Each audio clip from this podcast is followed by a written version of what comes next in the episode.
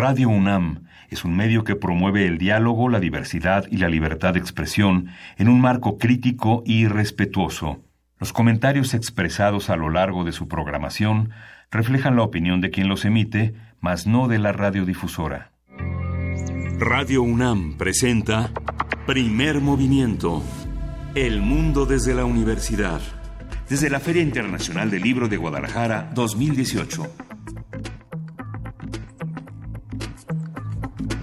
Buenos días, hoy es martes 27 de noviembre y estamos en la ciudad de Guadalajara a las 7.03 en primer movimiento en Radio NAM. Buenos días, Ana Inés de esa. Es que Frida hizo una cara, o sea, si tuviéramos público, alguien más que no fuera Adrián, que viene allá a lo lejos. ¿Cómo estás, Adrián? Sí, buenos días, Adrián es el dueño. Saludos. Es el dueño y señor de este recinto ferial. Y nosotros estamos aquí transmitiendo desde la Expo Guadalajara. Ese eco que escuchan es el vacío de la. No hay ningún vacío en la Feria Internacional del Libro de Guadalajara. Entonces, ¿dónde está toda la gente, Luisa? En este momento, Luisa, como bien saben, es ¿dónde la está hora la donde gente? están eh, montando ciertas cosas los, los fantasmas, porque de veras nomás Sí. somos, estamos nosotros aquí. Regresando al Salón Veracruz, los editores, que fue ayer su fiesta. Si Ayer alguno terminó en la comisaría como mi amigo el Mugres en, una, en un año malhadadísimo, Sí. pues ya. Se pierden lentes, celulares, se despeina la gente. Es la fiesta de los editores cada lunes, lunes de, de FIL. Se van, por supuesto, al, al Veracruz, al bar Veracruz. Y muchos otros se quedan Al durante salón. la noche. al El salón Veracruz es salón. Y se quedan muchos otros a ver las presentaciones que ofrece eh, la, la feria. Por supuesto, como país invitado, Portugal tiene una oferta interesantísima. Ayer se presentó Amor Eléctrico y, si no me equivoco, también se presentó Hello Seahorse, que al parecer tuvo una presentación bastante exitosa, llena de gente, llena de fans. Así que fanáticos de la música, fanáticos de los libros, todos son bienvenidos a un espacio como este que hoy tiene talleres, presentaciones, conferencias, tiene de todo, querido Miguel Ángel, Juana Inés. Sí. Justamente, Miguel Ángel, tú le, le has estado dando vueltas a la feria. ¿Qué- ¿Con qué te topaste ayer?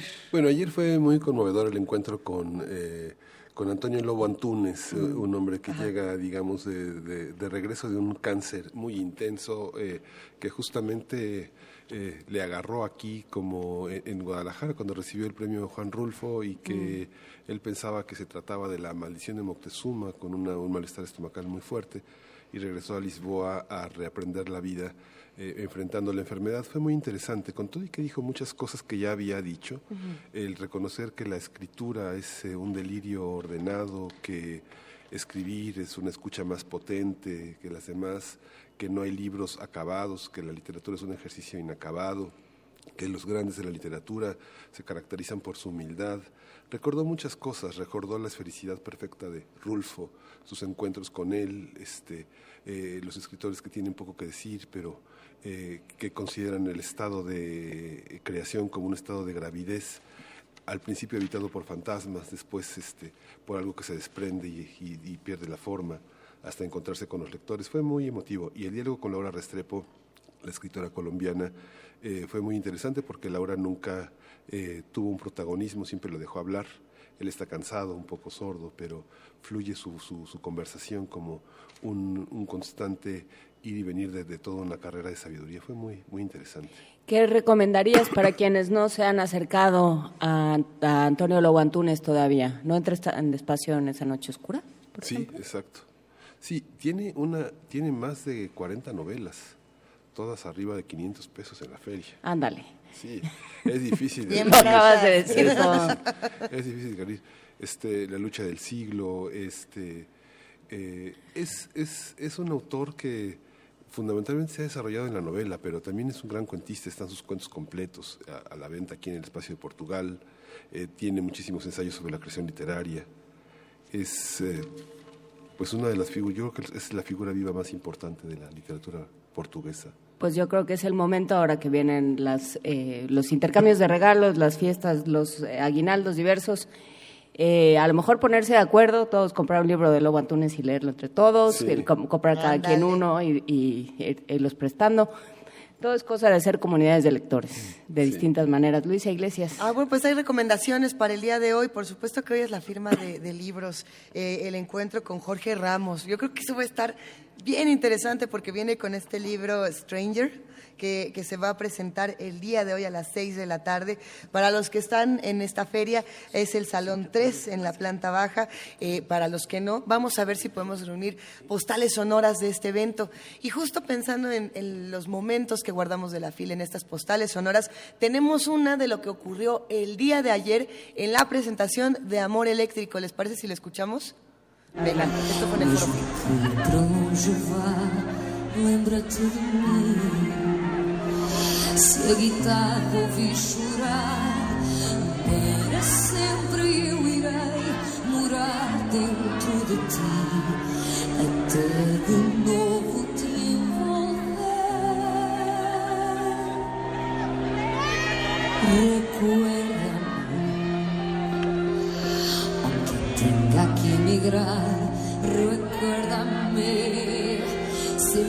Mi guitarra hoy es llorar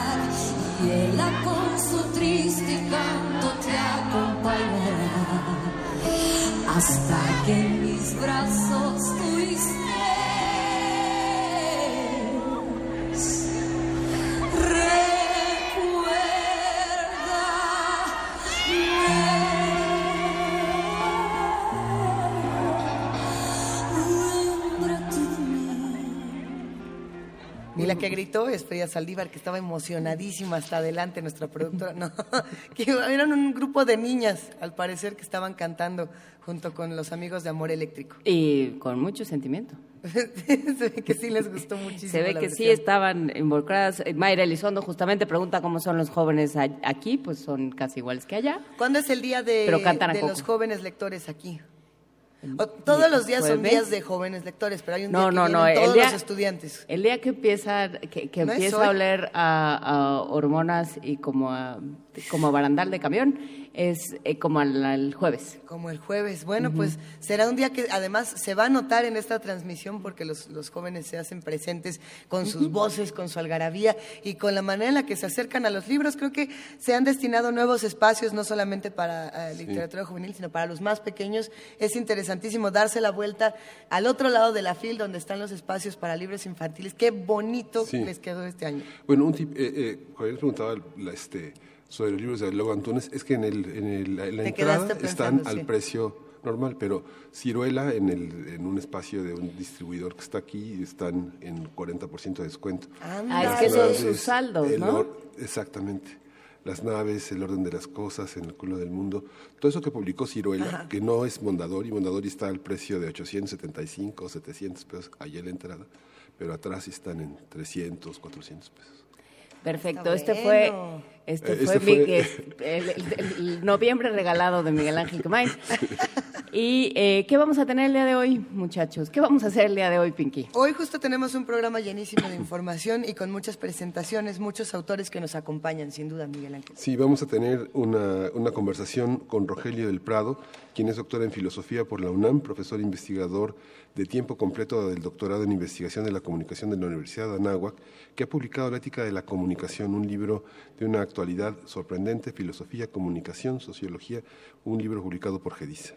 Hablando de transformación de conflictos, vamos a estar hablando, como lo hacemos cada semana, con Pablo Romo, profesor de la Facultad de Ciencias Políticas y parte del Consejo Directivo de Serapaz. Él habla sobre el trabajo psicosocial para la paz, una conversación muy importante para estos últimos días. En la nota nacional vamos a hablar del precio del petróleo. Vamos a te- contar con el comentario de la doctora Rocío Vargas, quien es especialista en el sector energético del Centro de Investigaciones sobre América del Norte de la UNAM.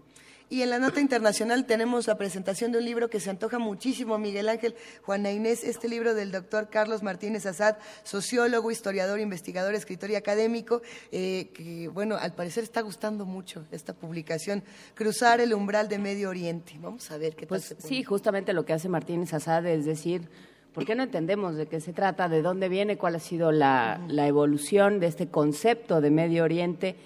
¿Qué tan justo es hablar eh, de todavía de, del Oriente ¿no? y, y- y pensar que en el Occidente es donde se organizan las cosas y el Oriente tiene que ponerse en orden? Exactamente. Tendremos también poesía necesaria. Poesía Ponesá en la voz de Juan Inés de Esa. Va a estar bueno. Este, sí. ¿Qué ¿Se será? acuerdan de un libro que tenía yo ayer? No sé en dónde lo dejé. Pues- ¿Sí? Ah, qué bueno, gracias. Hay una serie de presentaciones de, de antologías de poesía, de libros de poesía en, en esta feria. A ver si nos encontramos con alguno también. Se van a presentar varios. Ay, yo ya queriendo meter poemas. No, es que está el de la, la antología de El poesía premio. joven Ajá. que, que trajo ayer Benito. La de ayer. Y justamente ha- hay un soneto ahí interesante. Buenísimo. Contaremos también, querido Miguel Ángel Quemain, con una mesa interesante. La mesa se trata de Libros al Gusto en FIL. Es una conversación con Armando Montes, que, coordina, que es el coordinador general de exposiciones en la FIL Guadalajara, y hay un stand particularmente interesante dedicado a la gastronomía. Es eh, fascinante toda la visión que se tiene de la cocina a través de los libros. ¿Cómo va a querer usted sus libros esta mañana? Los invitamos a que se queden de 7 a 10 de la mañana con nosotros y los que se quedan un poquito menos son nuestros queridos amigos de Chihuahua, a los que les mandamos un gran abrazo. Sabemos que van a estar con nosotros una hora, esperemos la disfruten.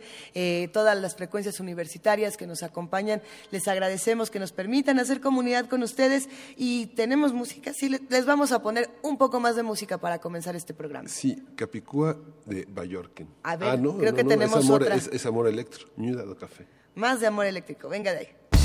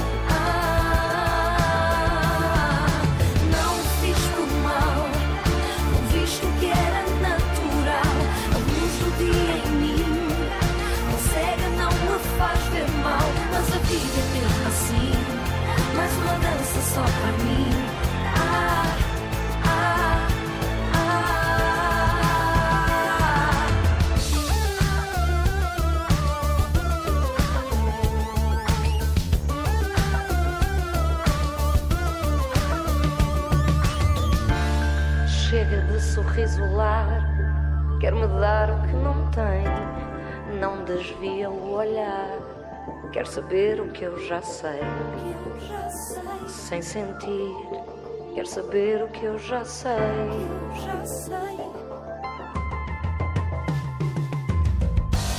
Dá as costas, traça planos para a noite me encontrar.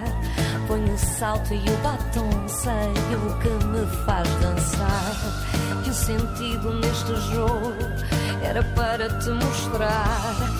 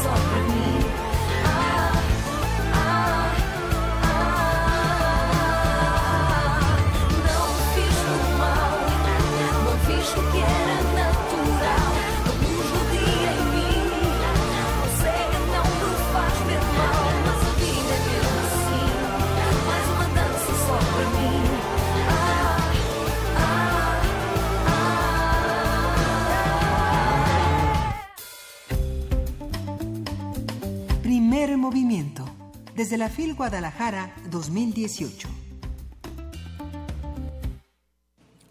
La ética es un aspecto de la filosofía que se enfoca en el comportamiento y acción humana y discute las, sobre las buenas y malas acciones, estudia las normas bajo las cuales actuamos.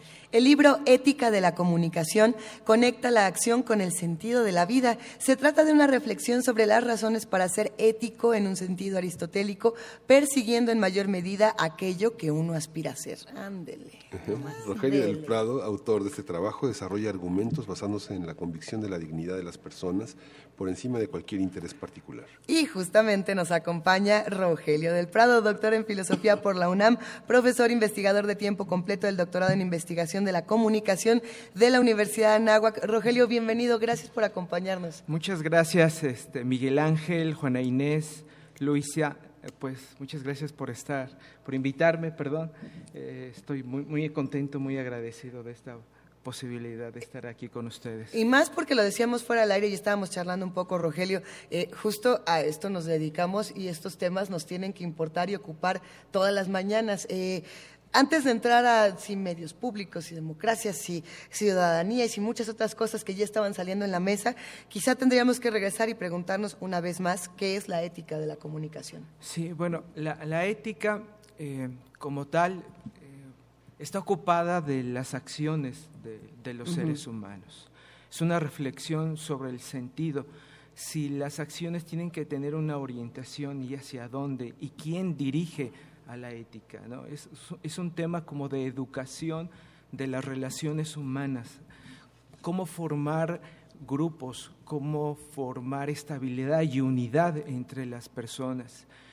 Eh, no solamente en el ámbito, digamos, intersubjetivo, eh, de pareja, de familia, de grupo, sino también a nivel social, cómo conformar una comunidad política que permanezca, que sea durable, que sea estable y que tenga pues, elementos mínimos de convivencia, de paz, de progreso, de desarrollo.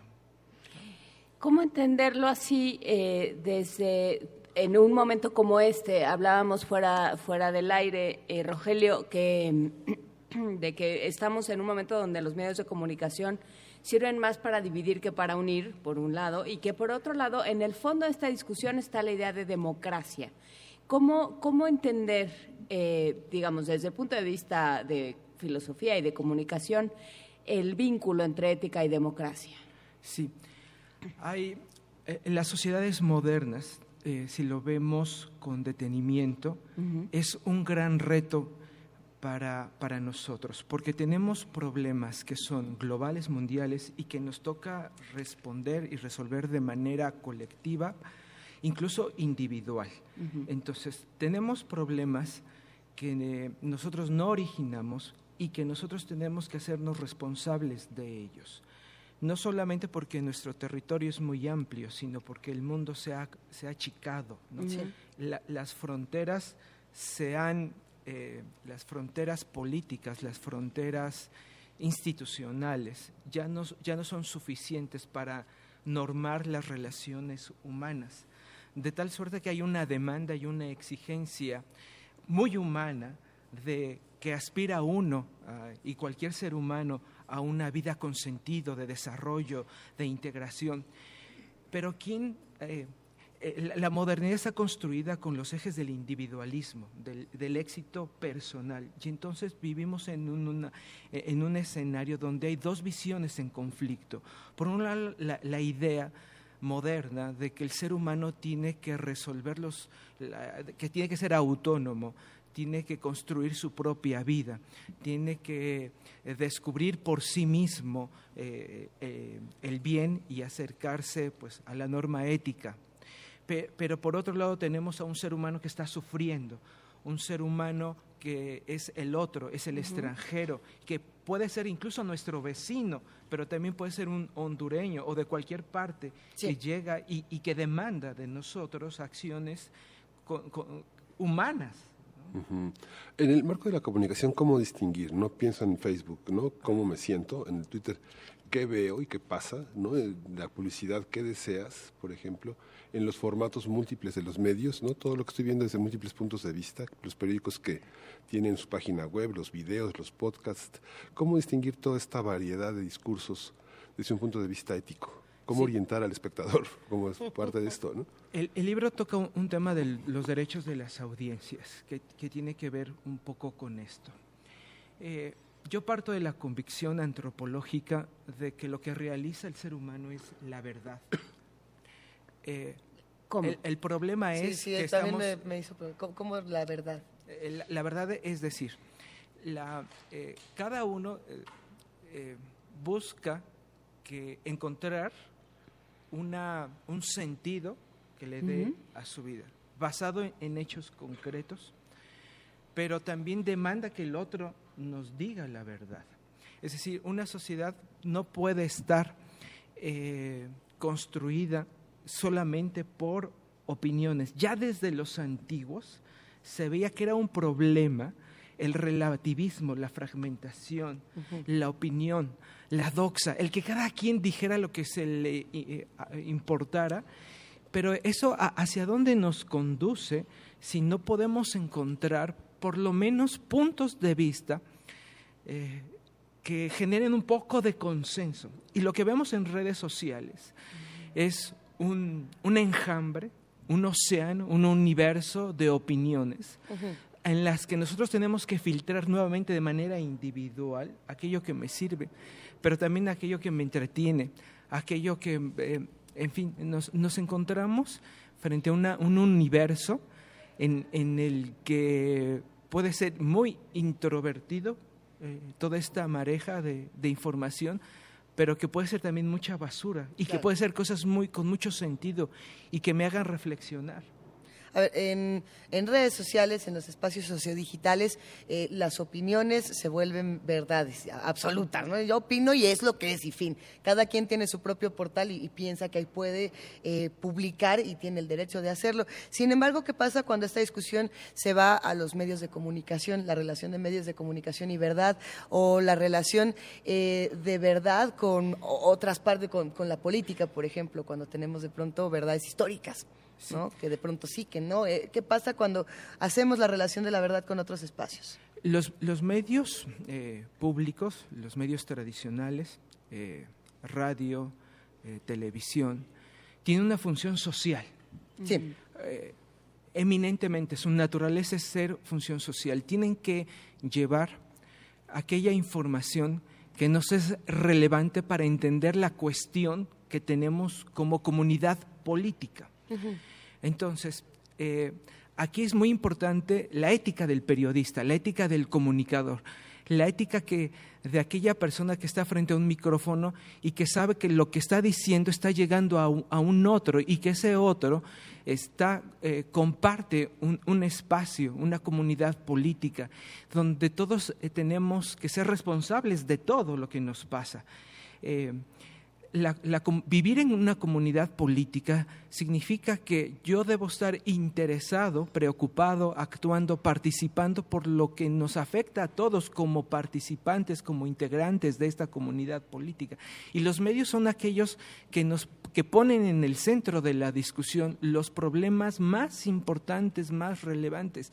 De ahí la, la importancia de distinguir lo que es digamos, el ámbito personal de, de las personas, donde los medios, los periodistas no pueden entrar a, a indagar en el corazón, en la vida íntima de, de las personas, pero sí en aquellos aspectos de convivencia que nos afectan a todos, ¿no?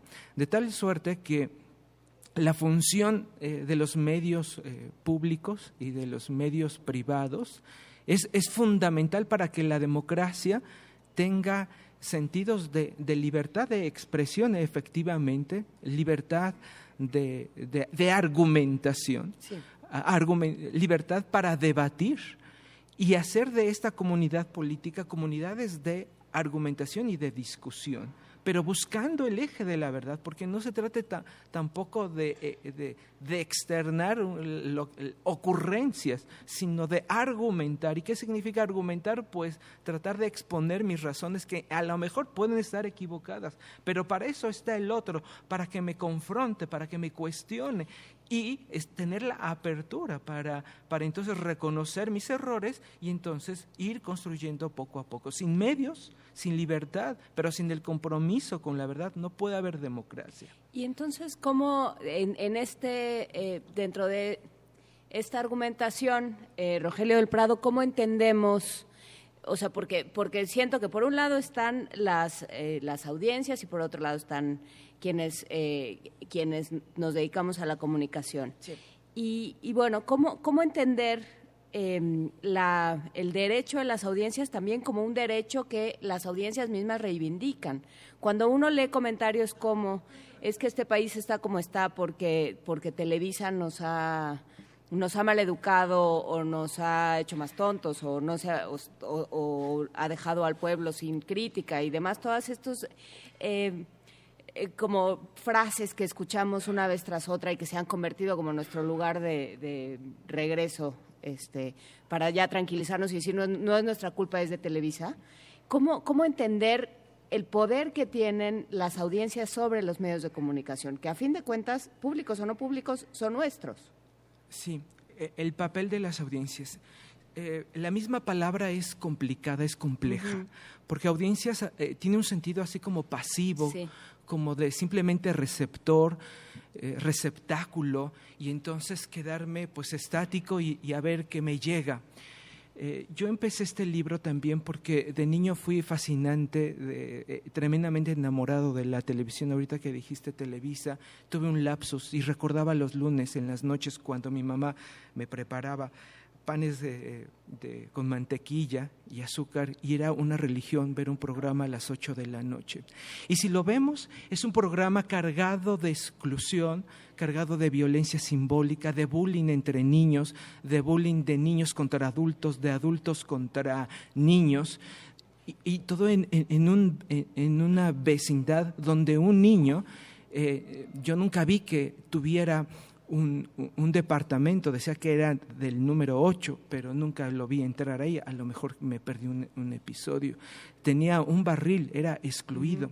Entonces, cuando encontramos contenidos cuya eh, inocencia la, la dejamos pasar y dura y se repite y se repita, va generando eh, lazos invisibles, lazos simbólicos, en, en- en los cuales se va tejiendo un inconsciente colectivo. Algo misterioso tienen los medios que me fascina, cómo es que nos, nos tensan, nos unen, nos entretejen en, una en un inconsciente colectivo a los cuales reaccionamos porque, eh, porque somos audiencia. Entonces eh, lo interesante sería cómo convertirnos en audiencias activas, participantes, demandantes, exigentes de determinados contenidos. La reforma del 2013 por ahí apuntaba, no podemos, eh, eh, está en contraposición la libertad del periodista, pero también está el derecho, el derecho humano, sobre todo el derecho de los niños,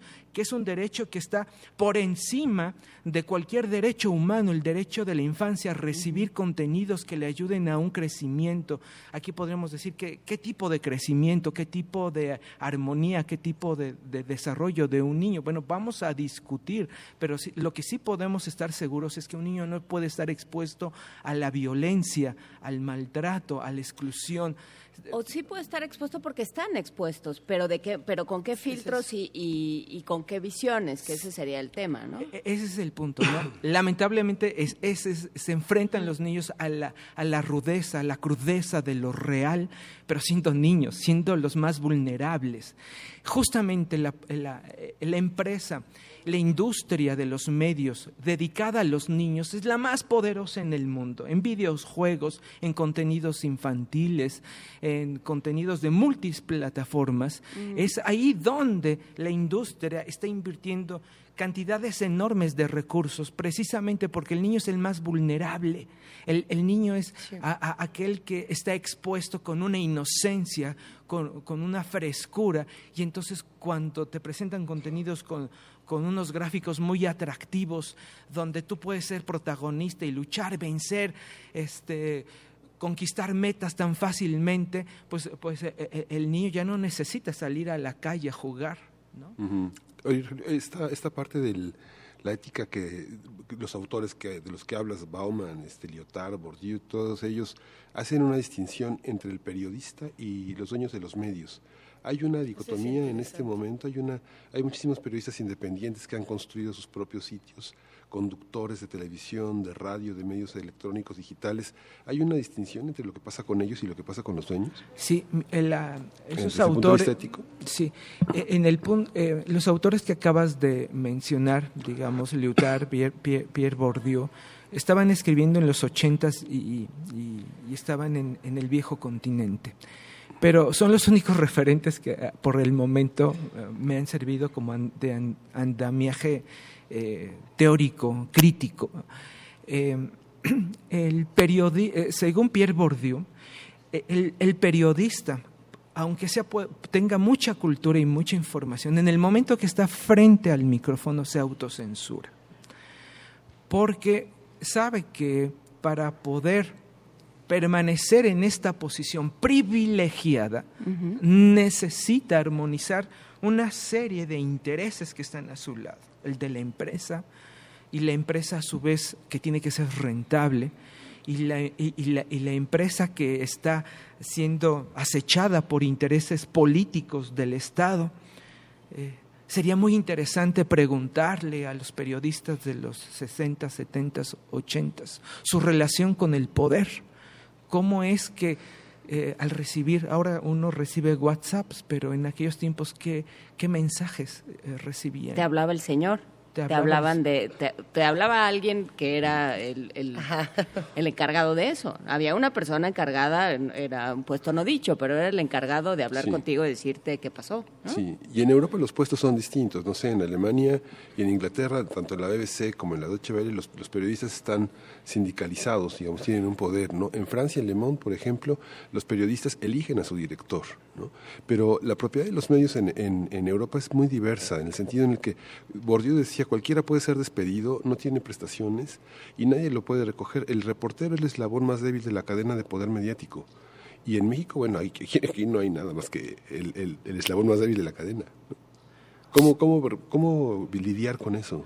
Es, es tremendo, es, es tremendo lo, que acabas de, de decir, Miguel, porque el periodista es la persona más frágil, eh, laboralmente hablando, profesionalmente hablando. Es, es una vocación, es un- una tremenda vocación en el sentido de, de que recibe un llamado y que lo hace más por amor, decimos fácilmente al arte, pero es, es una convicción tremenda, porque eh, eh, tiene que tener una formación muy amplia, estar atento a todos los saberes, pero al mismo tiempo, institucionalmente, eh, nos damos cuenta que hay personas que están frente a un micrófono y que no tienen la mínima formación de comunicador, de periodista, pero retratan bien, pero hablan bonito, son gente influencer. Pero hablan bonito. O tienen buena voz.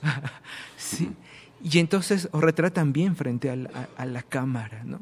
Y entonces son, son elementos que, que importan para la industria de los medios. Y, y entonces el periodista es- está siendo desplazado. Y, y- y según ustedes podrían decirme si estoy en lo cierto o no, y no hay una asociación fuerte en México de periodistas que, que, que- que sea un gremio unido. sí, sí, hay- empieza o sea, hay empieza grupos, a grupos. verlo. O sea, creo que el, el asesinato de Javier Valdés fue un- una sacudida fuerte. Los, Fue los un- periodistas de a pie, por ejemplo. los periodistas de a pie, los diferentes gremios que se han ido agrupando, pero justamente también es que la precariedad laboral no ayuda a, a formar un gremio fuerte, ¿no? Esta idea de, bueno, si no te gusta, vete, ¿no? Total, no nos cuestas nada. Es muy barato despedir eh, abandonar o, o simplemente maltratar a un periodista. Que, que justo lo que me quedé pensando ahora que estaba leyendo algunos de los tweets que nos mandan, los que hacen comunidad con nosotros, lo sencillo que es poder entrar en comunicación gracias a estos eh, aparatitos que de pronto lo hemos platicado en otras ocasiones, hacen que tengamos potenciales periodistas en cada uno de nosotros. Y de pronto decimos, bueno, el hecho de que compartamos una imagen no nos vuelve automáticamente periodistas, o el hecho de que nos aventemos el, el mejor tweet no nos hace automáticamente comunicólogos, ¿no? Pero ¿qué es entonces, o para qué nos van a servir estas herramientas para eh, darle o su lugar al periodista o no? O, ¿qué, ¿Qué es lo que va a pasar? ¿Cómo se relaciona la comunicación, el ejercicio periodístico con las nuevas tecnologías, por ejemplo? ¿Cómo ves ese tema, Rogelio? Eh, pues e- es un tema fascinante que es, es para todas las profesiones, no solamente Es para el, el periodismo.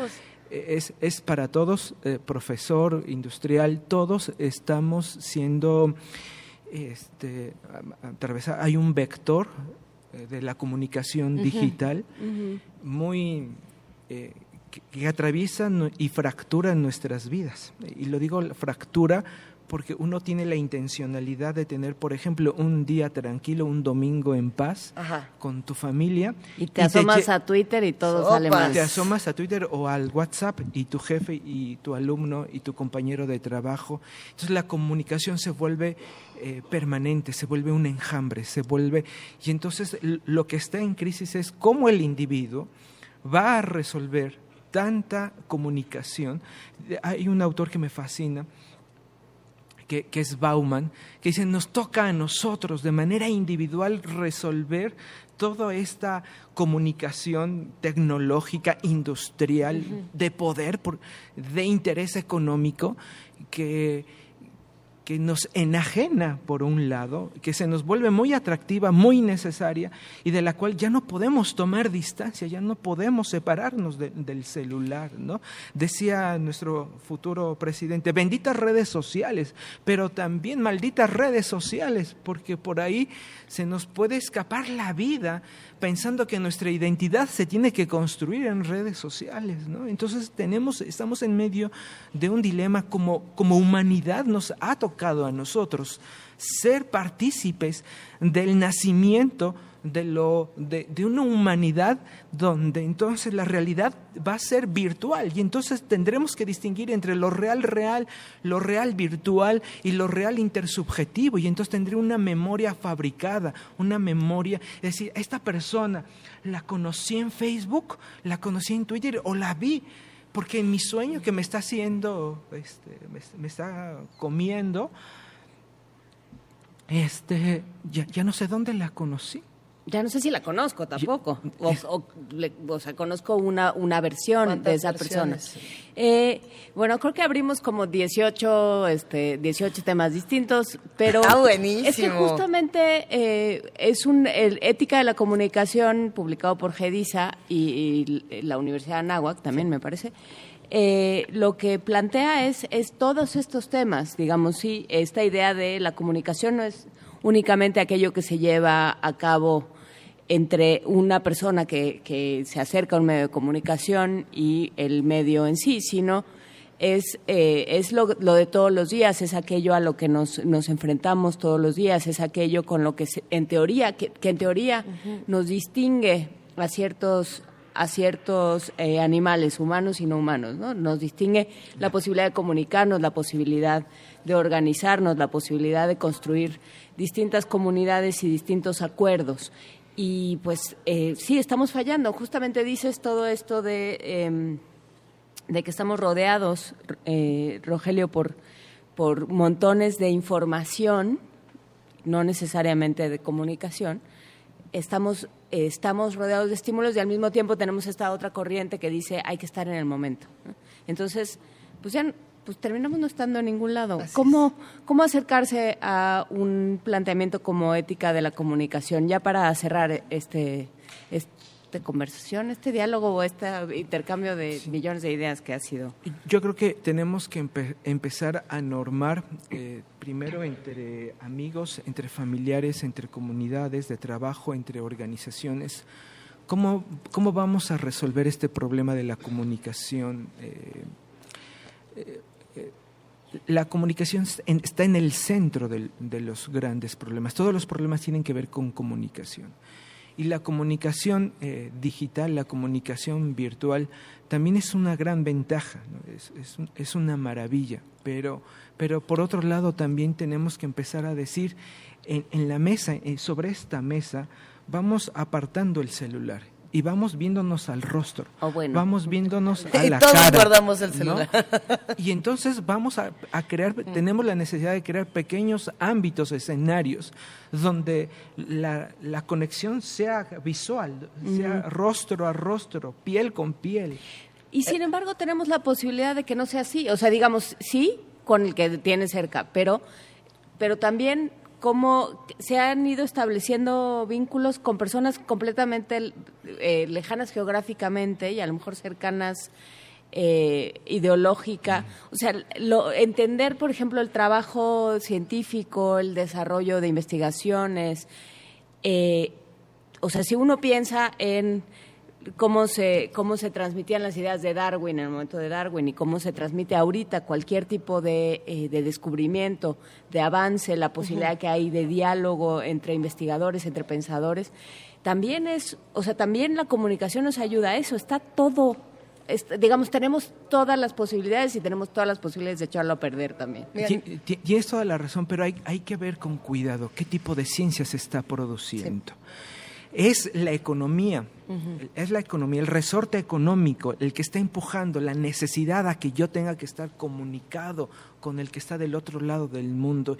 Y entonces, ¿cuál es el resultado? ¿Para qué nos está sirviendo todo esto? Yo tengo la impresión, yo ahorita estoy empezando a dudar mucho de toda esta producción científica. eh, que está haciendo, que está creciendo, Así como tweets, papers, artículos por todos lados, pero no hay tiempo para leer. Entonces, ¿a dónde nos está llevando esa ciencia, esa producción científica, donde los sujetos ya no tenemos tiempo para estar leyendo tantísimos artículos que nos están llegando de todos lados? Es decir, ¿dónde, está ese- eh, dónde están esos escenarios donde podemos reposar y de decir estos artículos científicos sí tienen un sentido, estos dónde? Eh, Es decir, nos encontramos frente a una etapa difícil. Y es que justamente yo me quedo pensando en, el ejercicio radiofónico y para cerrar esta conversación, ¿qué sería de, una estación de radio sin los interlocutores? Eh, la radio sí se volvió, gracias a eh, eh, distintos, distintos espacios de comunicación, es más, hasta las redes sociodigitales, un verdadero espacio de interlocución. De no ser por ellas, no nos enteraríamos de que los radioescuchas que hacen comunidad con nosotros quieren saber, Rogelio, cómo cuándo y dónde vas a presentar este libro. Para los que estén aquí en Guadalajara y para los que no, ¿dónde lo pueden conseguir? ¿Cómo le hacemos para seguir todos en contacto, en comunicación de la bonita? Bueno, Si es aprovecho para agradecer a la Universidad de Anáhuac, Claro. a GEDISA por, por este libro, a Radio UNAM, a la UNAM que me formó, a la Universidad de Anáhuac. Hoy se va a presentar a las 5 de la tarde en el Salón D Del área internacional, pues están todos invitados y pues invitados a, a seguir debatiendo sobre la comunicación porque es algo que somos seres de palabra, somos seres de lenguaje y debe ser lo primero que nos debe interesar. Eh, la discusión sensata sobre el lenguaje, sobre lo que comunicamos, a quién se lo decimos. ¿Tenemos derecho a decir todo lo que decimos o tenemos que espe- reposar, esperar, escuchar al otro también? Pues muchísimas gracias, Buenísimo. Rogelio del Prado, doctor en filosofía por la UNAM, profesor investigador de tiempo completo del doctorado en investigación de la comunicación de la Universidad de Anáhuac. Estas reflexiones se quedan ahí y por lo pronto vamos a seguir comunicando. Muchas gracias. Gracias a todos. Sigan haciendo comunidad con nosotros. Ahora sí que si nos pueden escribir en arroba P en diagonal Primer Movimiento UNAM, y qué opinan de estos ejercicios de comunicación, lo iremos compartiendo. Sí, va a ser un ejercicio muy interesante reflexionar de cómo nosotros nos comunicamos. Eh, los leemos. Mm, por favor, hoy no nos llamen al 55 36 43 39, porque desafortunadamente no les podemos contestar. Estamos aquí transmitiendo en vivo desde la Feria Internacional del Libro de Guadalajara. Y ayer, como ustedes bien saben, celebramos los 10 años de Descarga Cultura, 10 años de muchísimas palabras, de muchísimos vestigios auditivos que pueden visitar en www.descargacultura.unam.mx. El que vamos a escuchar a continuación para seguir compartiendo este archivo sonoro se llama Arte Poética. poética. Carlos Montemayor Cuando mi hijo come fruta o bebe agua o se baña en un río, solo dice que come fruta o bebe agua o que se baña en el río. Por eso ríe cuando leo mis poemas.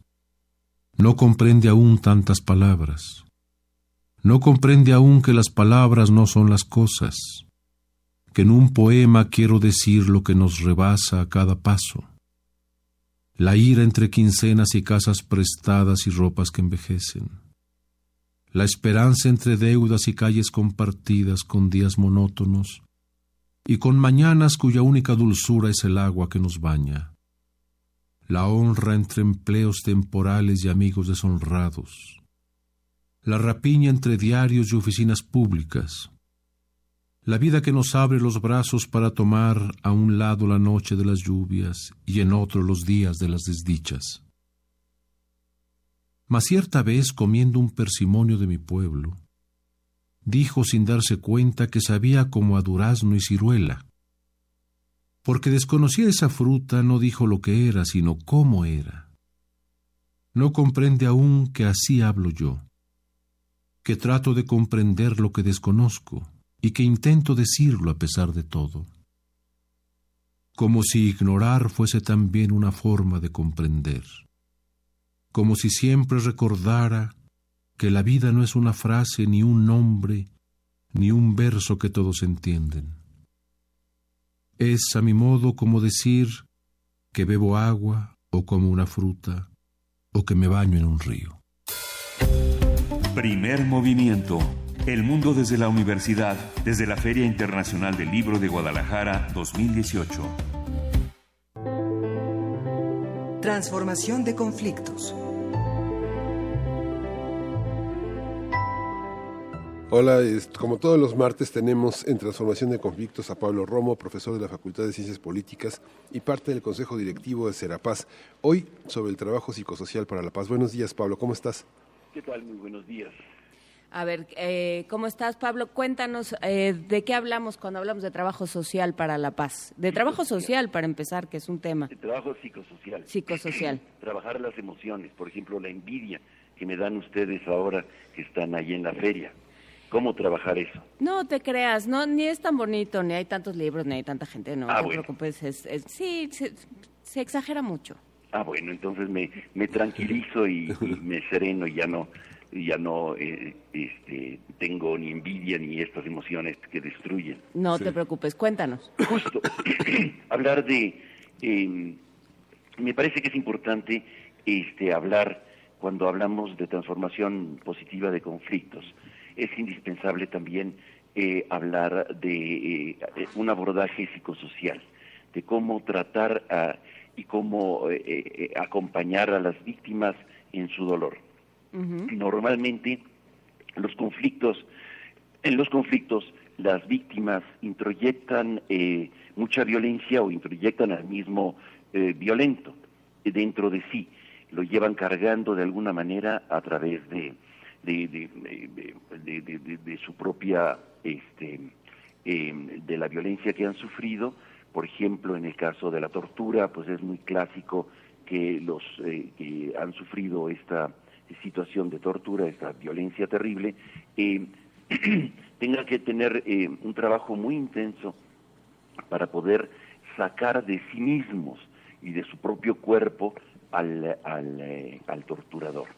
En el caso de, la, de, la, de las violencias que vivimos, por ejemplo, en el país, cada vez es más claro y cada vez hay más eh, eh, psicólogos y profesionales que trabajan el, ah, el acompañamiento psicosocial, eh, y quienes están acompañando víctimas y están trabajando en los procesos de recuperación de, de, la, de una ah, manera mucho más eh, eh, normal o mucho más eh, eh, funcional de, de- las personas. Las víctimas normalmente de la violencia, en países como México, en donde la violencia eh, mantiene una narrativa eh, constante en- y donde se exalta la posibilidad de la legitimación del odio y de la y de la venganza o de la este, de conductas psicosociales este, eh, eh, que atentan contra las relaciones eh, de las personas. Em, cada vez hay más conciencia y claridad de la necesidad de las intervenciones en estos procesos de, violencia de una manera este, no violenta, de construcción de confianza, de ampliar los espacios de tolerancia política y la, este, y la construcción de liderazgos comunitarios, liderazgos políticos, liderazgos sociales que fortalezcan eh, la construcción de, un tejido social.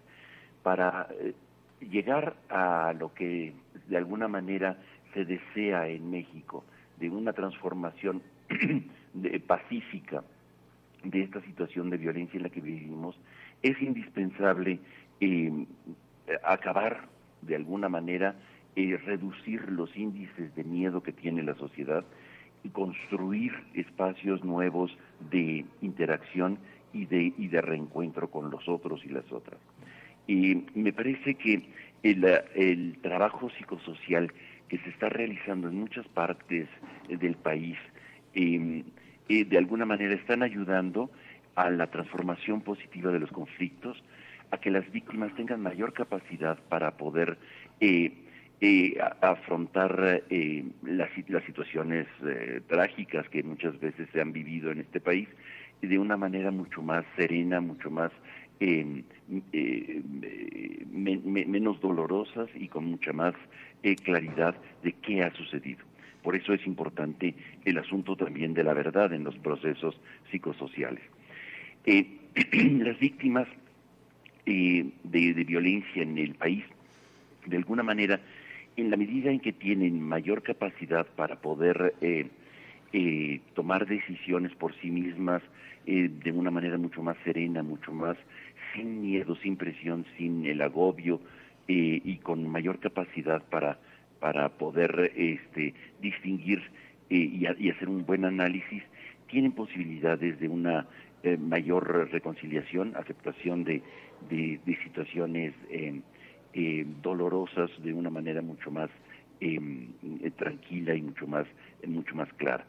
Y de alguna manera también eh, estas personas víctimas de, de la violencia, en la medida en que van procesando el conflicto internamente a través de un, eh, de un acompañamiento profesional, eh, van teniendo mayor capacidad de, de toma de decisiones, es decir, se empoderan en la medida que se van sanando de la violencia.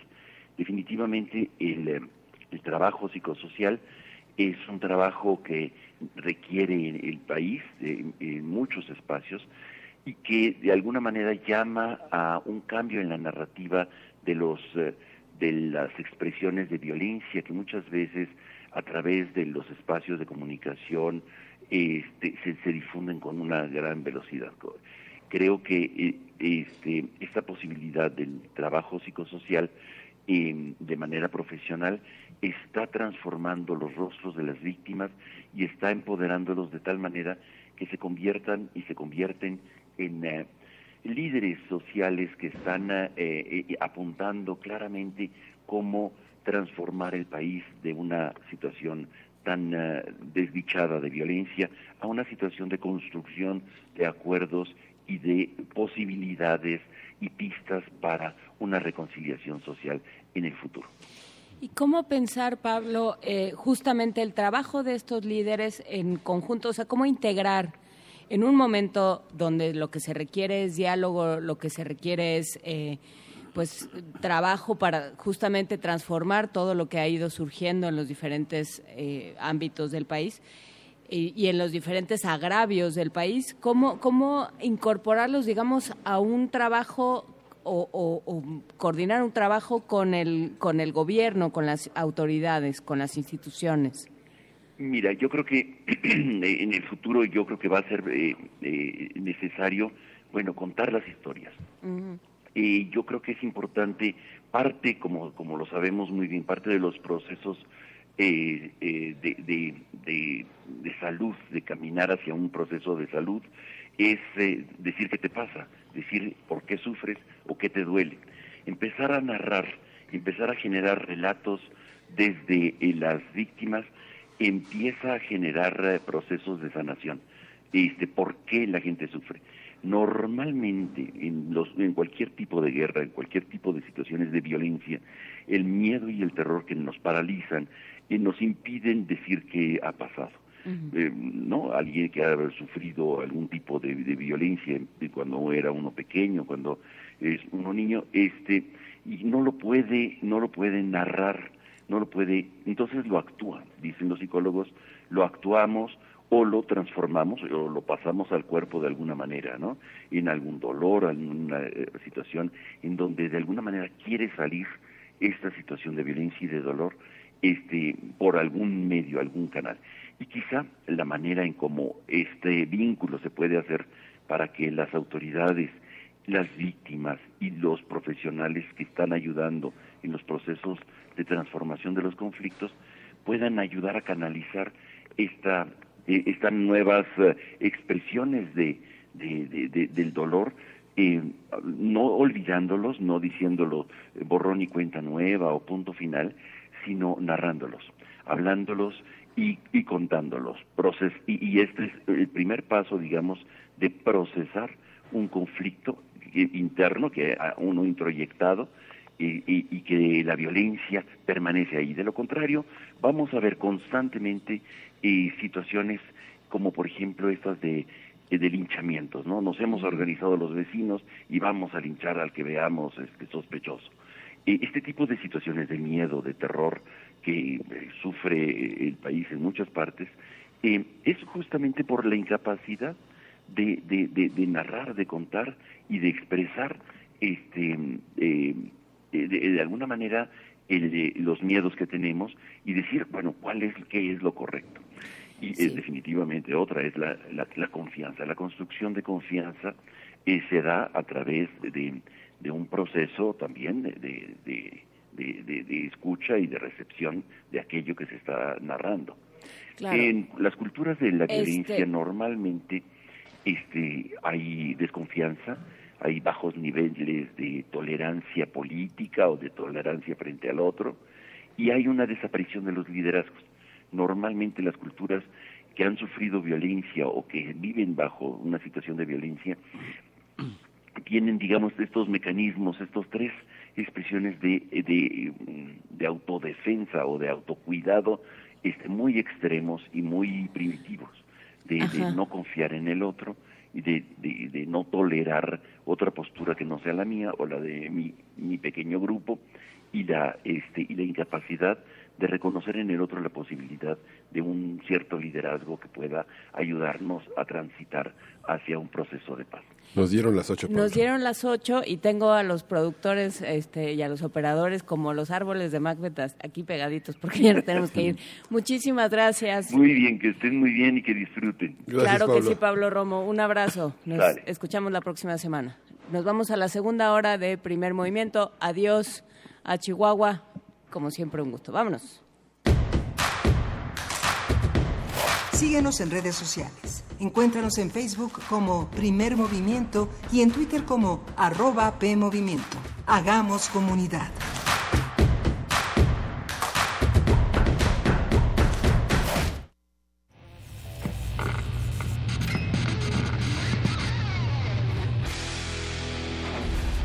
Por cortesía de cuando el rock dominaba el mundo, un minuto de...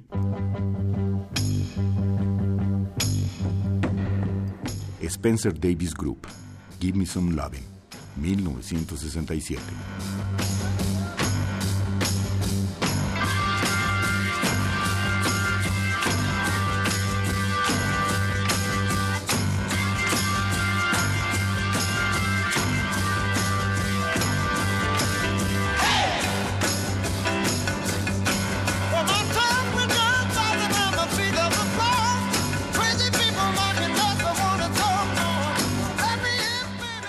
Escúchanos todos los viernes a las 18.45 horas por esta frecuencia. 96.1. Radio UNAM, Experiencia Sonora.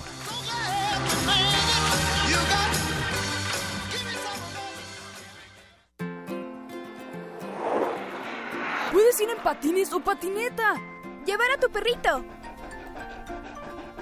Llegar con tus papás o con todos tus amigos.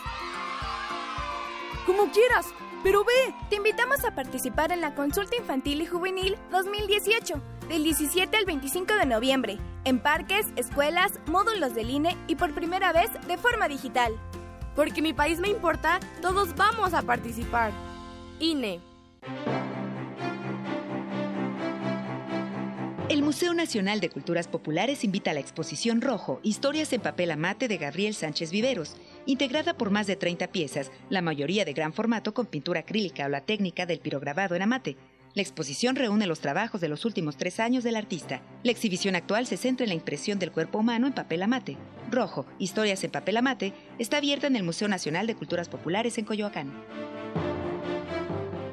Soy Juan José Millas y estoy en descargacultura.unam. Estrenos.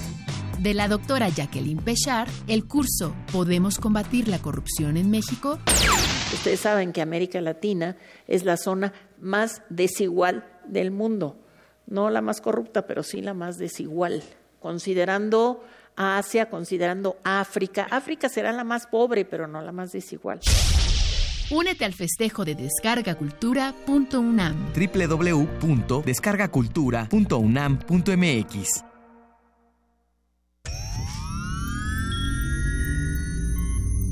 Hemos visto historias que definen la identidad de una época. All the way. How about you? I'm okay. Sentimos los trailers, la fila de las palomitas, los créditos y el número de los asientos. Nos gusta el cine. Todo el, Todo el cine. Y queremos platicar, debatir y discutir sobre él. De Retinas. Un horizonte sonoro para vivir el cine. Bus, right? Martes. 21 horas. Por el 96.1 de FM. Radio UNAM.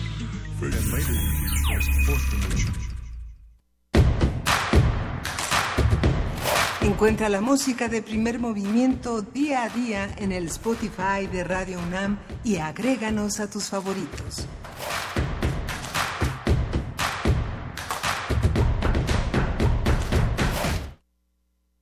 En este momento son las 8 de la mañana con 5 minutos. Gracias a los que están haciendo comunidad con nosotros este martes 27 de noviembre. Estamos transmitiendo completamente en vivo desde la Feria Internacional del Libro de Guadalajara y nos da muchísimo gusto saludarlos. Gracias por escribirnos.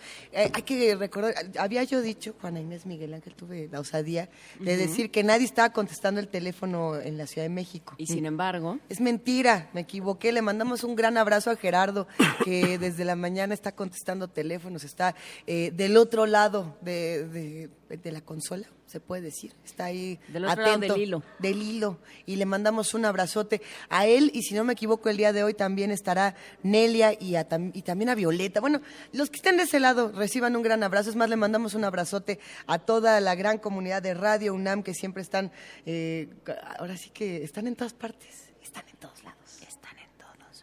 Están aquí. Hay muchas presentaciones, muchos libros que ver, querido Miguel Ángel, Juana Inés. ¿Por dónde le entramos? uf, qué bueno, complicado. hoy eh, eh, continúan las actividades académicas que son muy interesantes y son las tal vez las más relevantes en, en- en el sentido universitario de la feria. Ayer justamente comentábamos, este, hay un coloquio de historia México-Portugal, todas las vinculaciones que existen. Justamente ayer Lobo Antunes comentaba que Juno este, Nuno Yudiche es uno de los grandes poetas vivos en, en- en la lengua portuguesa y justamente editó en, eh, en libros UNAM eh, Ujú. nueve poetas eh, portugueses Sí. para un nuevo milenio, que son, es un libro muy interesante, es una edición bilingüe de muy acceso.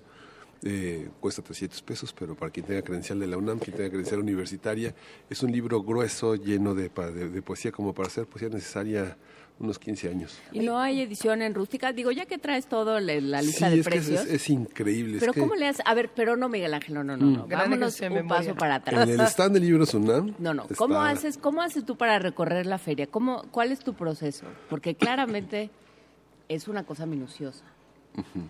Pero, pero rápida al mismo tiempo, porque te da tiempo de ver un montón de cosas. Bueno, hay que decir que esta feria, y bueno, aquí está frente a nosotros Benito Taibo, que es un escritor Hola, que Benito. tiene muchísimo contacto con los jóvenes. Bueno, está Hay una, una- un, un, este, digamos, una especie de fantasma que un día fue Benito Taibo, porque ya lo veo como, como medio transparente, como Gasparín. ¿Cuántos No. libros firmaste, Benito? Ayer.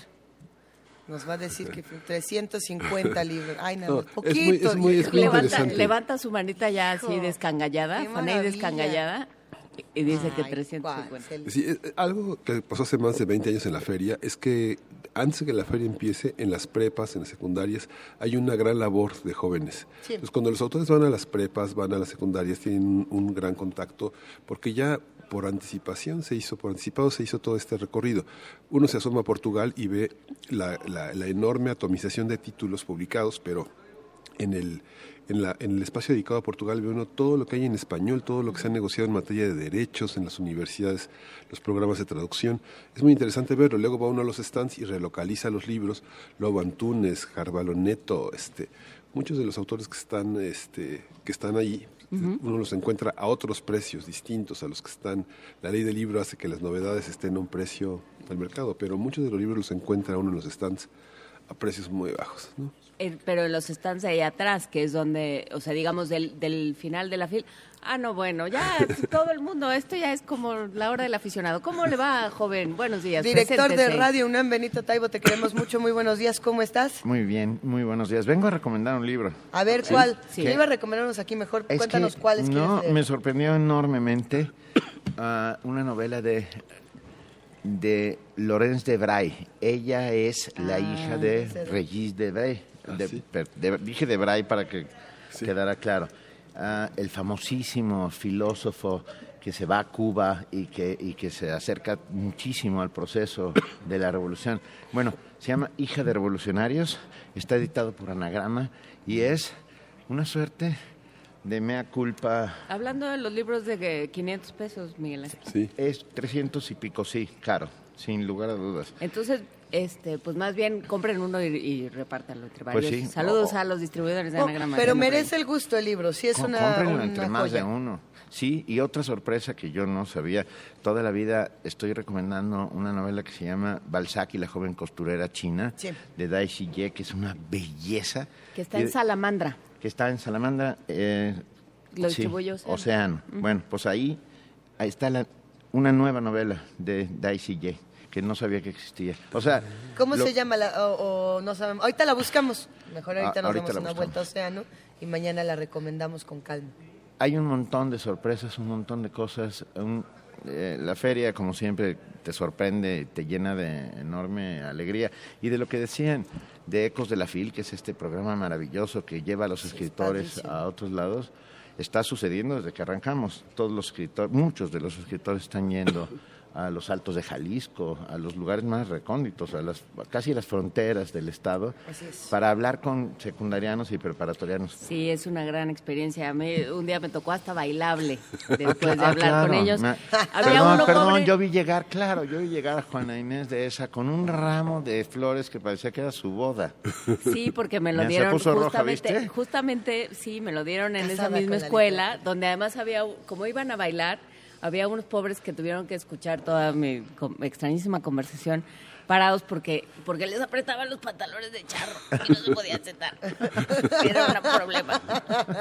Oye, mañana es el día que vienen todos los jóvenes a, a visitar el Expo Guadalajara, el Expo Guadalajara, donde está la Feria Internacional del Libro. Va a ser una delicia, sí. Cuando viene, a mí me encanta cuando vienen los chavos. Sé que se vuelve muy apretado el caminar, sé que es eh, para muchos de los editores y de los que se encargan de los stands, hasta en cierta medida difícil el trato, el intercambio, porque los niños son voraces y quieren agarrar los libros, encuerarlos, devorarlos. Pero qué divertido y qué maravilla es que los jóvenes se acerquen, Benito. Les tengo una buena noticia. Cuenta, cuenta. Mañana es el día de jóvenes, Sí. así que desde las 8 estaremos aquí llenos de adolescentes, pero el viernes no vienen, que ya ves que era jueves y viernes, pues este viernes no vienen porque no hay clases. Entonces, solamente Ah. mañana será, bueno, vienen porque vendrán, Vienen por gusto, supuesto, vendrán eso. por gusto y por placer, pero mañana es el día que, que vienen toda la enorme banda de adolescentes. A llenar esta feria. Yo tengo una recomendación para los jóvenes y no tan jóvenes que puedan acercarse el día de hoy al stand de la universidad, los que puedan darse una vuelta. Ah, no, es más, ni siquiera los que se quieran ir al Salón 4 en planta baja. Está el encuentro de crónica. estuvimos hablando de, crónica y de este gran género eh, la semana pasada.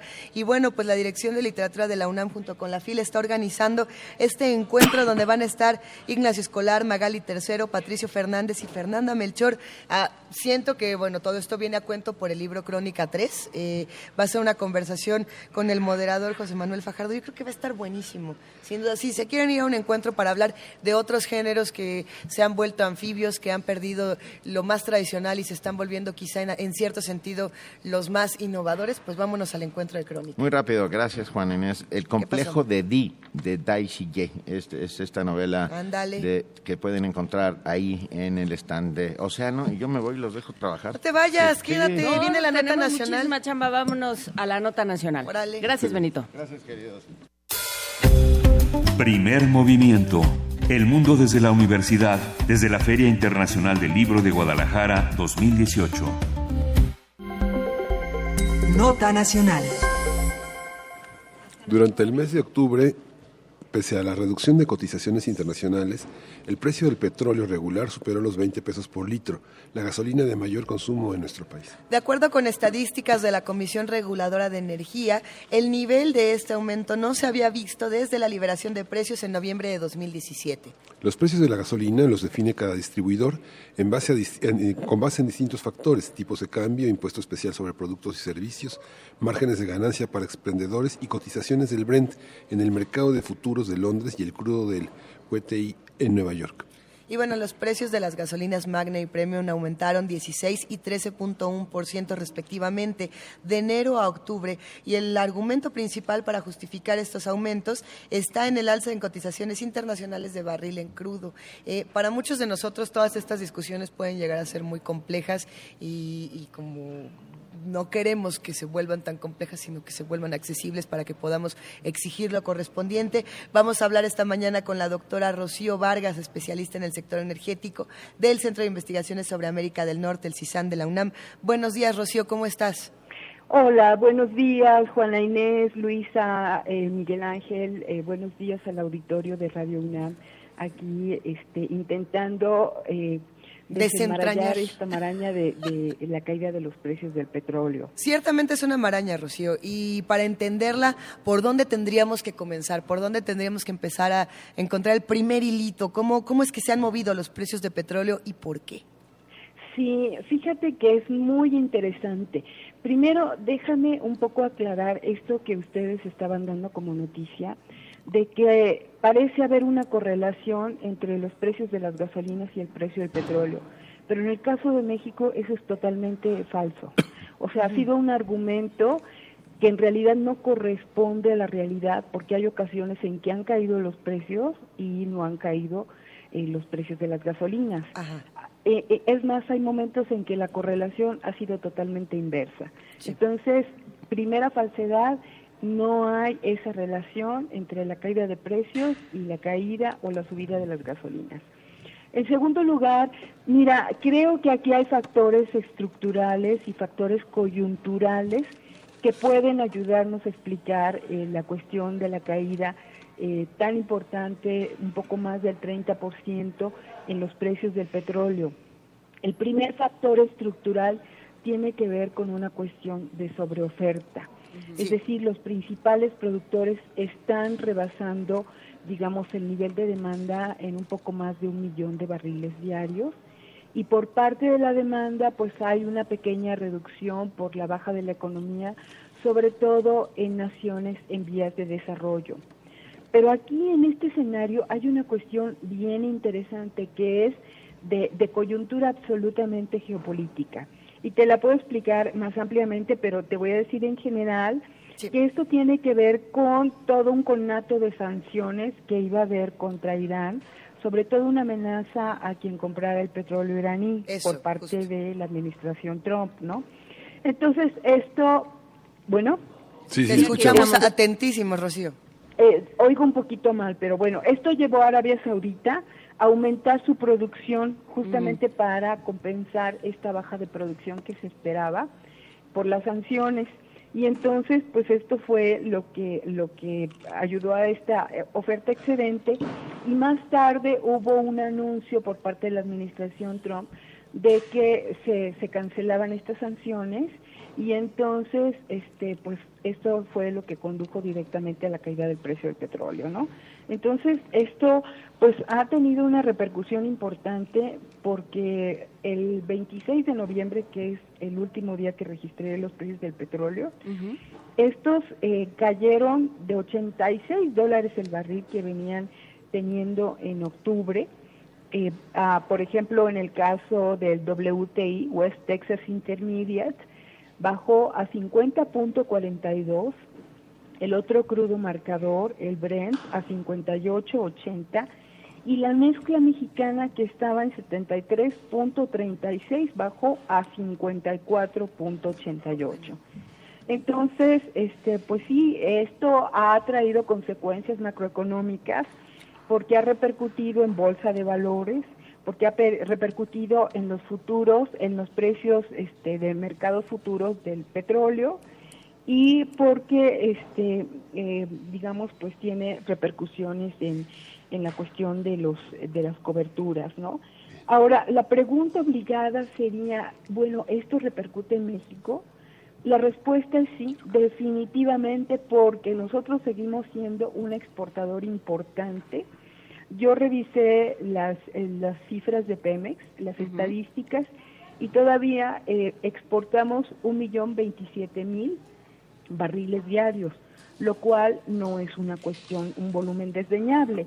Y entonces yo lo que hice fue de alguna manera una estimación de cuánto pierde México por esta caída de los precios del petróleo, considerando un precio de en octubre de 73.36 y ahora el precio que está en 54.88.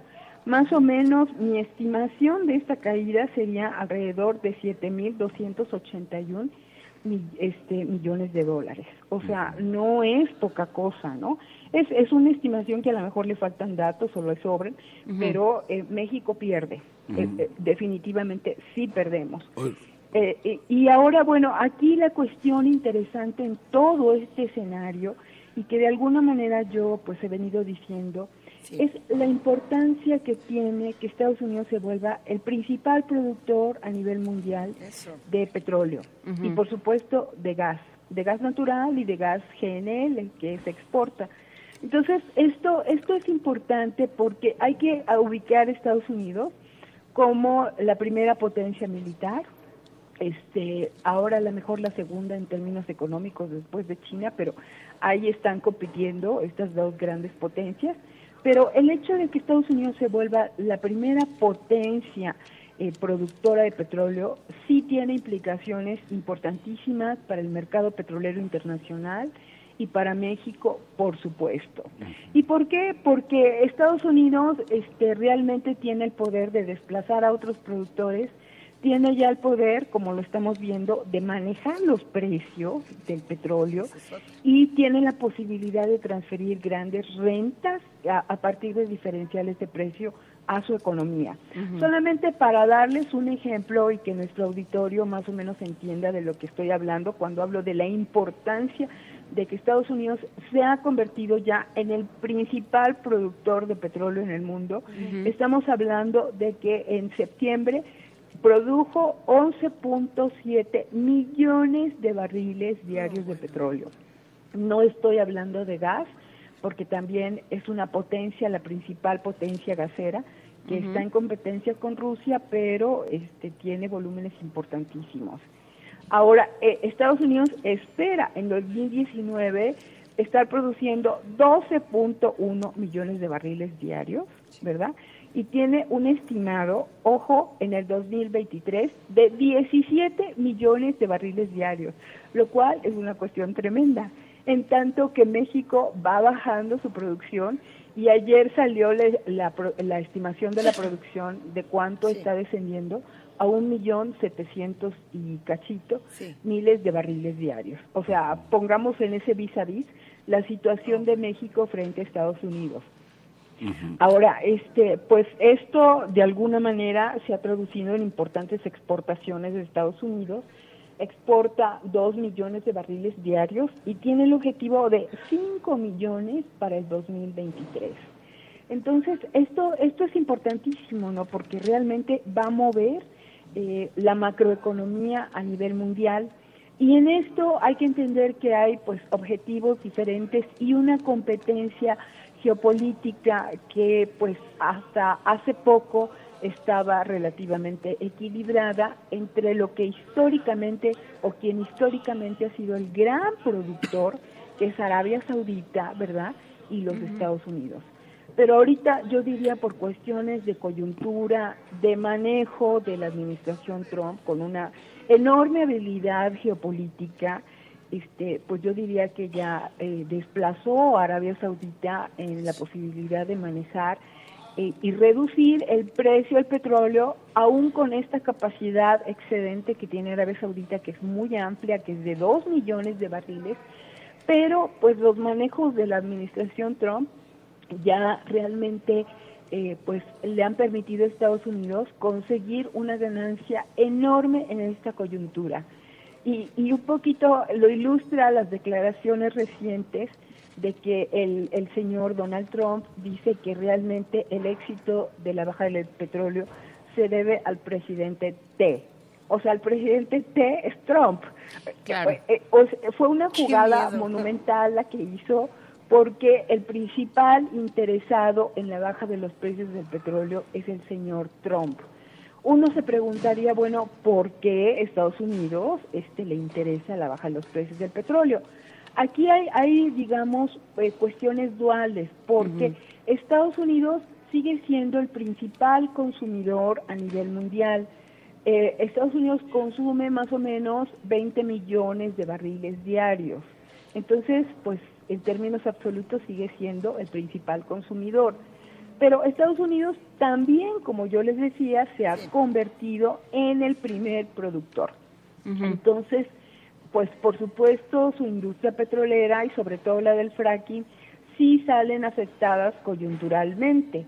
Pero la administración Trump se adjudica un éxito porque esto le va a permitir controlar la inflación. Trump dice, vamos a bajar la inflación con esto y además le vamos a decir a la Reserva Federal que baje su tasa de interés, ¿sí? Entonces, pues en términos políticos y macroeconómicos, sí es una gran jugada, ¿no? Y además, yo creo que también es una jugada de desplazar a, eh, a varios países de la OPEP, este, digamos, dejar estos espacios libros, libres para colocar la producción estadounidense a partir del fracking. Porque con esto, de alguna manera, va a obligar a Arabia Saudita a reducir su nivel de producción.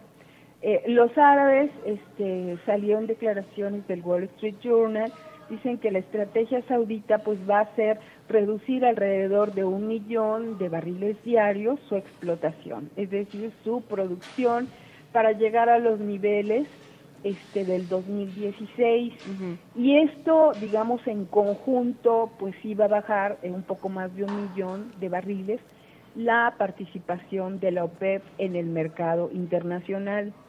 Hay que decir que la OPEP no ha subido su nivel de producción, está en 32.900 millones de barriles diarios y la va a tener que reducir. Y de hecho la ha reducido este, las sanciones a Irán en 400 mil barriles diarios, a Venezuela con 600 mil barriles diarios y ahora Arabia Saudita con un millón y cachito de barriles diarios.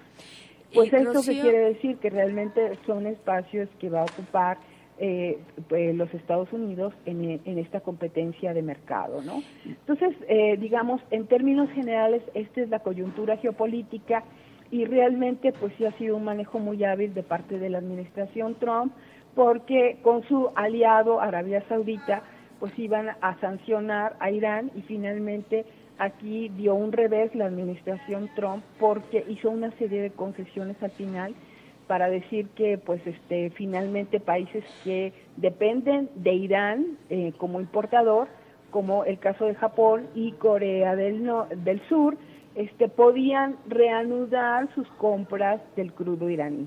Rocío, pero toda esta situación geopolítica de manejo y de juego geopolítico pues devino justamente en esta sobreoferta y en esta caída de los precios del petróleo.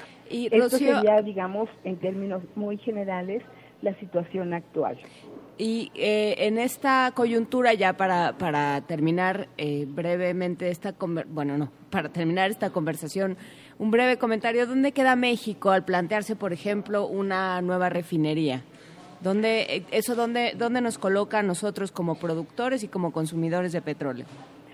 Sí, mira, me parece una buena pregunta. Eh, realmente, como yo te decía, como exportador, México pierde porque baja el precio, ¿sí? Entonces, este, pues ahí hay pérdidas muy grandes. Pero eh, en este contexto, a lo mejor yo diría, conviene más dirigir ya parte de esa producción al consumo nacional. ¿Por qué? Porque estás compitiendo ya con un gran productor como los Estados Unidos, y además México compra a precios muchísimo, muchísimo más caros la gasolina que tiene que comprar de Estados Unidos. Entonces, desde el 2015-2016, nosotros tenemos una balanza petrolera totalmente deficitaria que profundiza ese déficit porque si bien nosotros vendemos el crudo, ¿verdad?, de exportación, tenemos que comprar a precios de oro las gasolinas, los petroquímicos, otros refinados, el gas natural, y eso demerita la balanza comercial.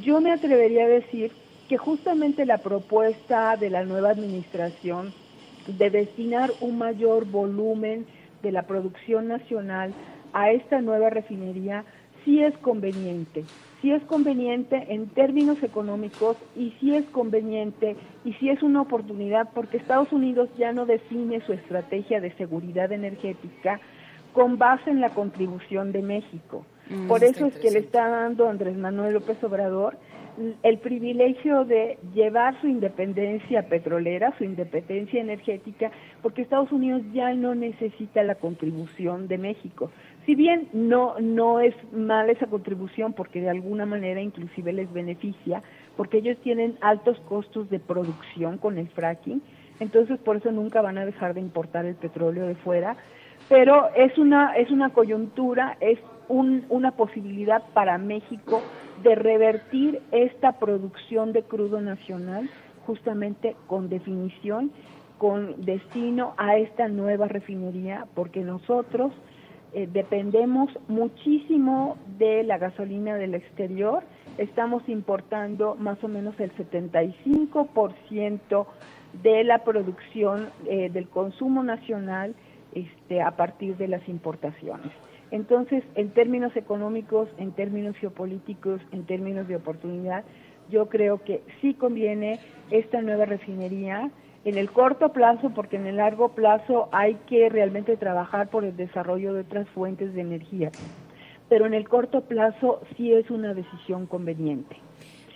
Pues muchísimas gracias, doctora Rocío Vargas, del Centro de Investigaciones Suramérica del Norte de la UNAM por esta conversación y por estar siempre en contacto con nosotros. Muchísimas gracias, que tengan eh, Un gusto estar con ustedes. Hasta luego. Hasta luego. Rocío. Muchas gracias. Quédense con nosotros. Tenemos todavía más que ofrecer de la Feria Internacional del Libro de Guadalajara. ¿Será que nos vamos con música? Venga, ¿qué vamos a escuchar a continuación? Eh, tenemos una propuesta sonora de las bandas que forman parte del cartel semanal de la FIL Guadalajara. Eh, ¿Cuál vamos a escuchar? Vamos a escuchar de Katia Guerreiro, eh, Nueve Mujeres, Nueve Amores.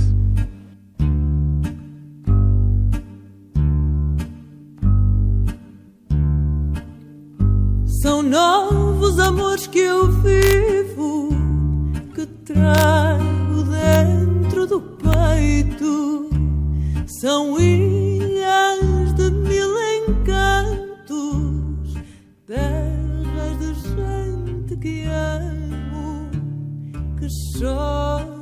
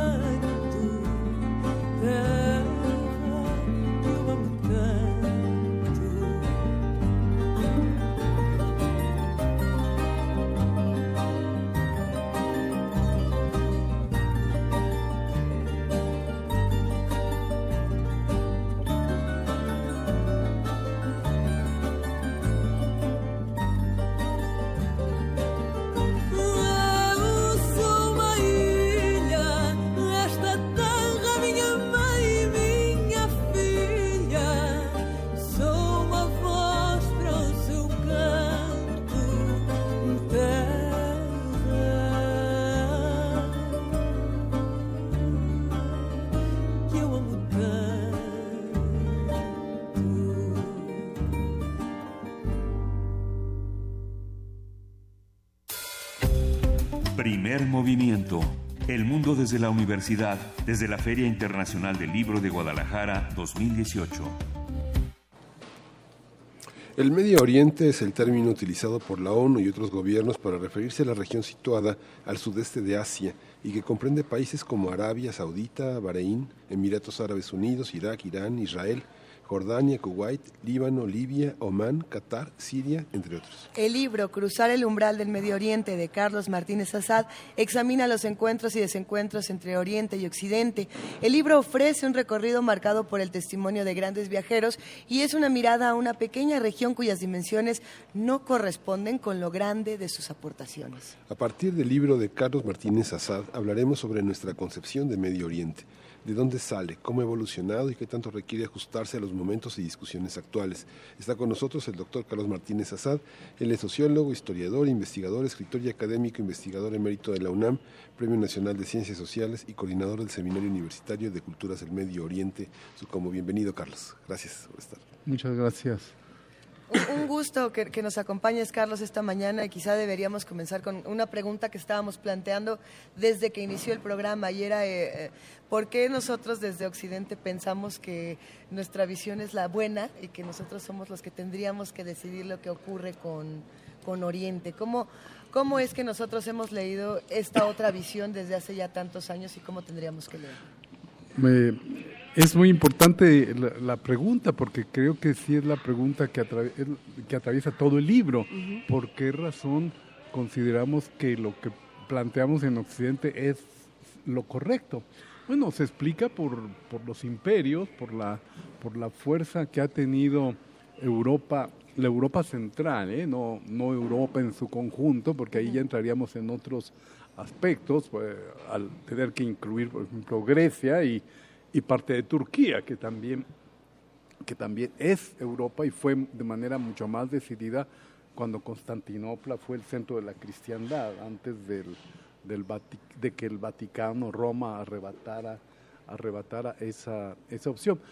Y con, el, con, el, con lo moderno, pues es particularmente el eje Gran Bretaña, Estados Unidos, donde consideran que que, que, lo que no es la democracia que ellos han prefigurado, uh -huh. hay que ir y atacar, ¿no? Y, y, hacer desastres como el que han hecho en Irak, que por considerar que Ay, ahí no hay elecciones libres, pues vámonos y, y, y la matanza que ha habido desde, cuando desde que inició la guerra eh, en, en, Irak en 2003, eh, bueno, son de miles, de eh, probablemente 100 mil muertos, y, y, un desastre de organización de país que ahora, eh, que ahora los locales dicen eh, estábamos mejor con Saddam Hussein.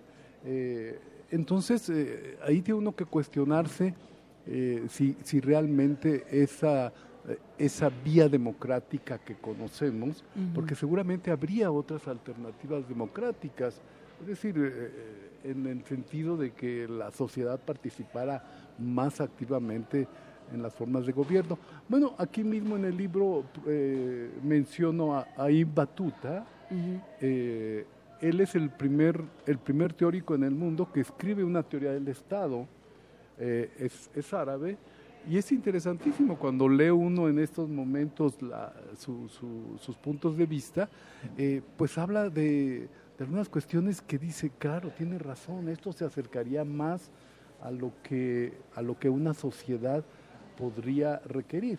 Él, por ejemplo, tipifica muy claramente los liderazgos. Uh -huh. y, y, bueno, lo, lo, estamos viendo ahora en México.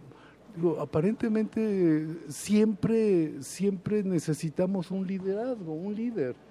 En la historia siempre, nuestra historia siempre se recuerda en función de Benito Juárez, de Lázaro Cárdenas. Es decir, eh, como que es muy difícil pensar nuestra sociedad si no estamos hablando incluso en términos sexenales. El Así sexenio es. de López Mateos. Eh, en fin, eh, esto es, esto es algo que, que iría en contra del, de un espíritu realmente democrático, es decir, de, de, la, de la, democracia del pueblo, de, de abajo hacia arriba. Hay, dos puntos en común que me llaman la atención de, México con Medio Oriente, por ejemplo, la interpretación de cómo nos lee el mundo, eh, la necesidad de líderes, por ejemplo, pero por otro lado la interpretación de la violencia.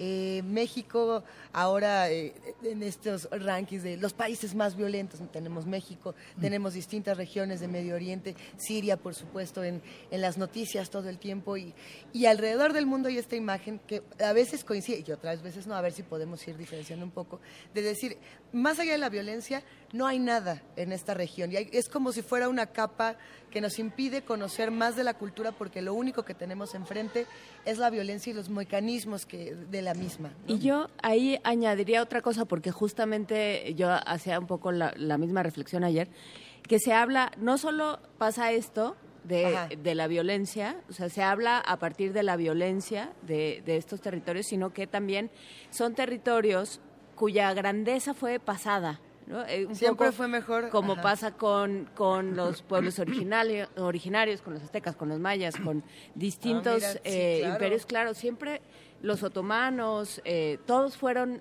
todos fueron unas grandes civilizaciones y ahorita son pueblos. Bueno, y, eh, as- y hasta el ahí- término importa. Ahí, eh, bueno, hay, hay dos cuestiones. En efecto, lo que plantea el libro es romper ese, ese velo que nos han puesto los medios, donde lo que se insiste es que eh, son los países que, que albergan solamente violencia. Y precisamente lo que demuestro a través de las páginas del libro es todo, todos los aspectos culturales tan ricos que están ofreciendo desde el, desde el pasado y, y aún en el presente. Eh, porque en efecto hay, hay, hay mucha mitología también de la, de la grandeza de, de, de, de Al-Ándalus, por ejemplo, es decir, de toda la presencia omeya por toda la costa del Mediterráneo, que son realmente momentos de un auge civilizatorio impresionante, porque conviven judíos, cristianos y musulmanes, y todos hacen propuestas eh, muy importantes. Es la época de Avicena, Maimónides, eh, personajes eh, realmente de, de- de una enorme trascendencia. Yo en el libro cito el caso, por ejemplo, de Yubair. Yubair es el, eh, el primer cronista prácticamente eh, legible que uno puede leer todavía en nuestros días y que es impresionante la manera como describe todo su trayecto de viaje. Y es un libro escrito en árabe 100 años antes del mío Cid. O sea que antes de, de- que la lengua española comience a- a iniciar su consolidación, ya hay escritos árabes de esa, de esa magnitud. Es un relato de viaje de 700 páginas de, de- un libro de nuestros días. Es realmente un trabajo portentoso. Bueno, pero eh, dentro de todo esto hay eh, los renacimientos, porque ah, un poco a la pregunta de, de Juana Inés, el, eh, no todo es, es esa violencia, porque además hay un renacimiento de la lengua árabe en el momento en el momento actual, el momento que comienza a, a principios del siglo XX con Gibran Jalil Gibran, pero eh, que, que va un poco a sobreponerse a la condena que ha pesado sobre la lengua árabe. Ustedes den cuenta que en árabe, pe- pese a que es una lengua que hablan tantos millones de personas, tiene un solo premio Nobel. Solamente Naguib Mahfouz ha sido reconocido así.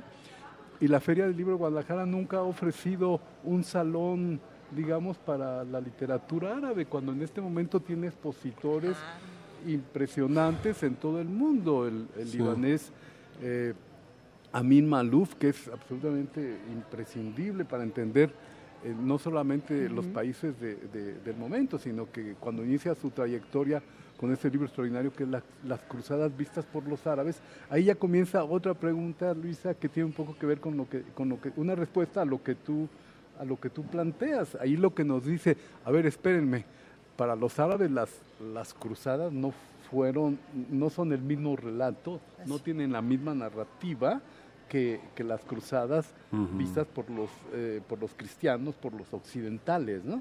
Entonces, eh, estamos hablando constantemente de, de visiones que se van imponiendo y que eh, este libro, lo que les digo, eh, crucemos el umbral, es para, a ver, hagamos a un lado todo, todos los prejuicios que tenemos y veamos qué es lo que están haciendo, qué es lo que se está produciendo y simplemente el, el- el- renacimiento de esa literatura árabe es en estos momentos impresionantes con, con, eh, con muy diferentes personajes que, que pues que sí, sí valdría mucho la pena leerlos, ¿no?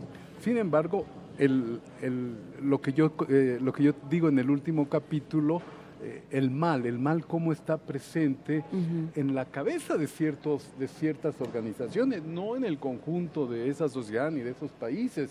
Entonces tienen eso que se ha constituido como el ejército islámico, que ha sido causante de, de enormes desastres, porque la guerra en Siria, el vacío que se establece ahí, va a auspiciar el surgimiento de ese grupo radical que tiene que ver ya tam- que se en- engancha también con las tensiones internas, que es el reforzamiento que se ha hecho desde la guerra en Irak entre sunitas y chiitas. Esas dos ramas que, siempre, que, que nacieron diferenciadas en la historia del Islam, eh, no se habían confrontado de tal manera ah, como, como ha sucedido a partir del año 2001 y en que comienza a darse esa diferenciación de una manera muy fuerte. Antes de todo esto tú le preguntabas a un musulmán, ¿y de qué a qué rama del Islam perteneces? Y se molestaban, decían, ¿cómo que a qué rama? hay una. Somos, somos musulmanes, ¿no? y, y podían asistir a sus mezquitas y tal. Y ahora, y ahora se ha polarizado eso también, pero ha sido también una cuña, una cuña externa la que, la que ha auspiciado esa, esa separación. Pero en las ferias del mundo tampoco ha sido invitado a los mundos árabes. Fue- a Frankfurt tampoco ha ido, tampoco a, a, este, a Madrid o a Barcelona. El, el Instituto del Mundo Árabe en Francia cumplió 30 años el año pasado, ¿no? Digamos que hay una presencia muy, eh, muy, muy, muy nebulosa de la cultura árabe. eh, eh, en Europa como materia de estudio y como materia de invitación. Invitaron a la India, a la feria de Frankfurt. Bueno, eh, sí, entiendo, entiendo lo que dices, pero de cualquier manera tienes opciones. En Francia tienes el Instituto del Mundo Árabe, que constantemente te está presentando unas exposiciones impresionantes sobre el mundo árabe y, y- y- y- y trayendo además las, eh, los últimos, eh, los últimos eh, bestsellers literarios, este, las películas más recientes, sí hay una constante presencia ahí. Y te recuerdo que hace apenas unos, eh, no sé, unos cinco años o diez años, el Louvre estableció una, un área dedicada al arte musulmán que no, que no tenía, aunque tenía muchos objetos, y, y ahora es, uno del, es una de las salas más visitadas en el Louvre, la sala de arte islámico.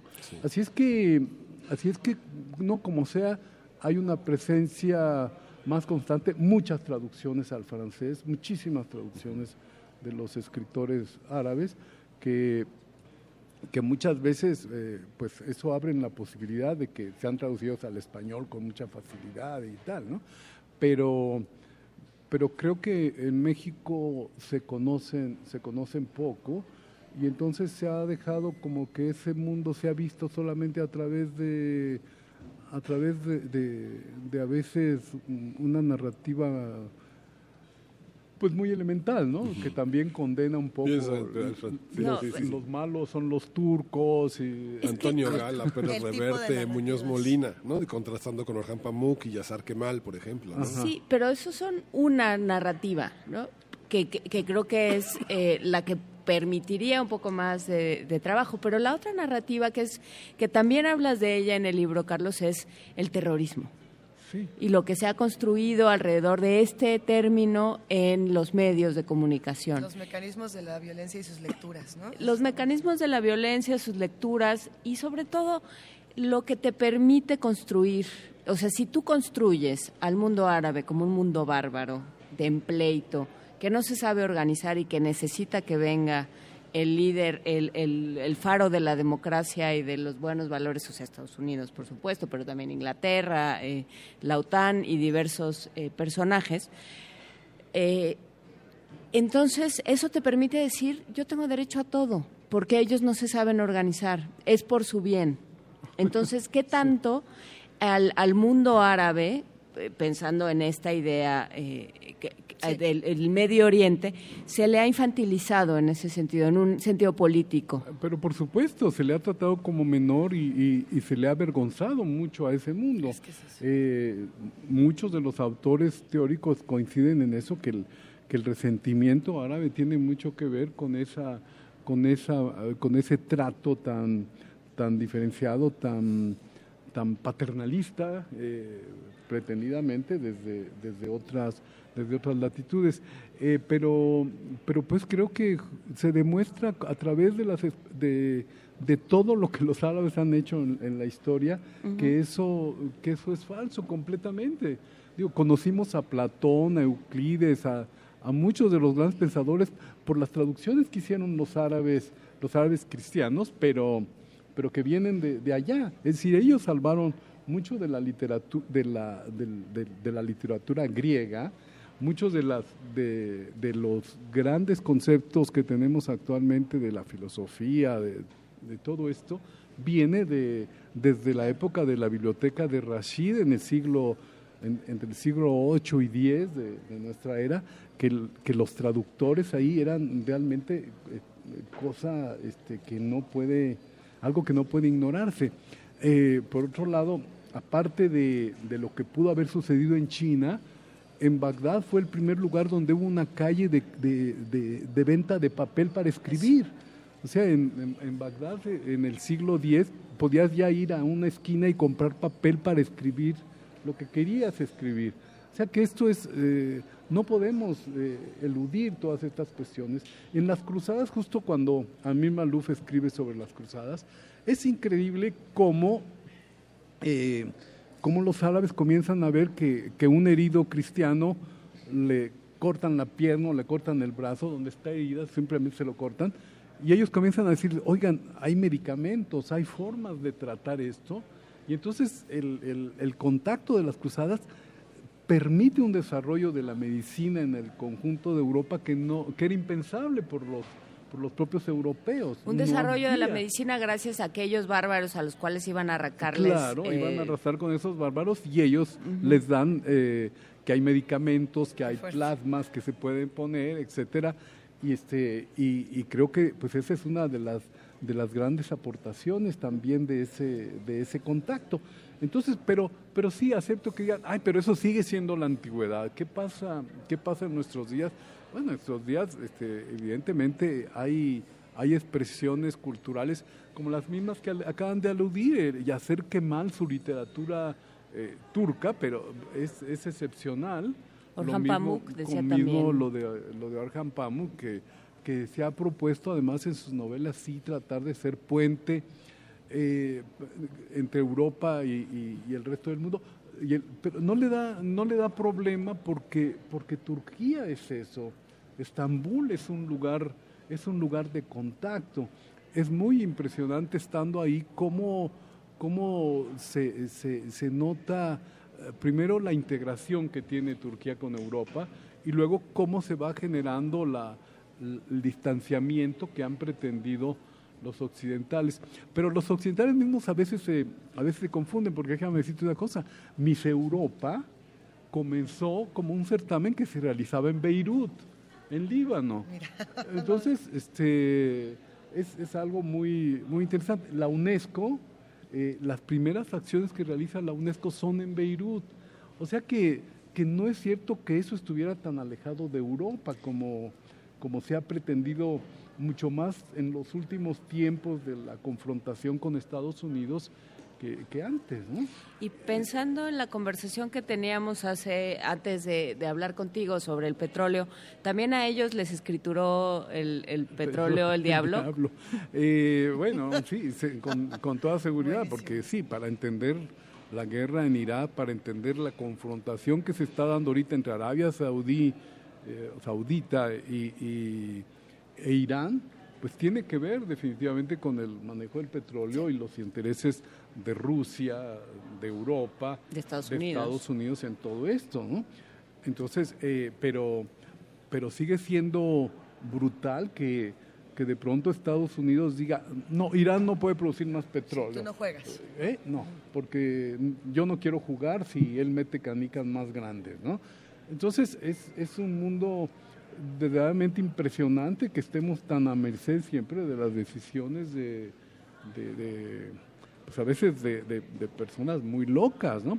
Ahora que han salido todos los testimonios de sobre Bush en el momento de la de la intervención en Irak, es impresionante cómo los asesores cuentan el desconocimiento total del presidente sobre esa región, ¿no?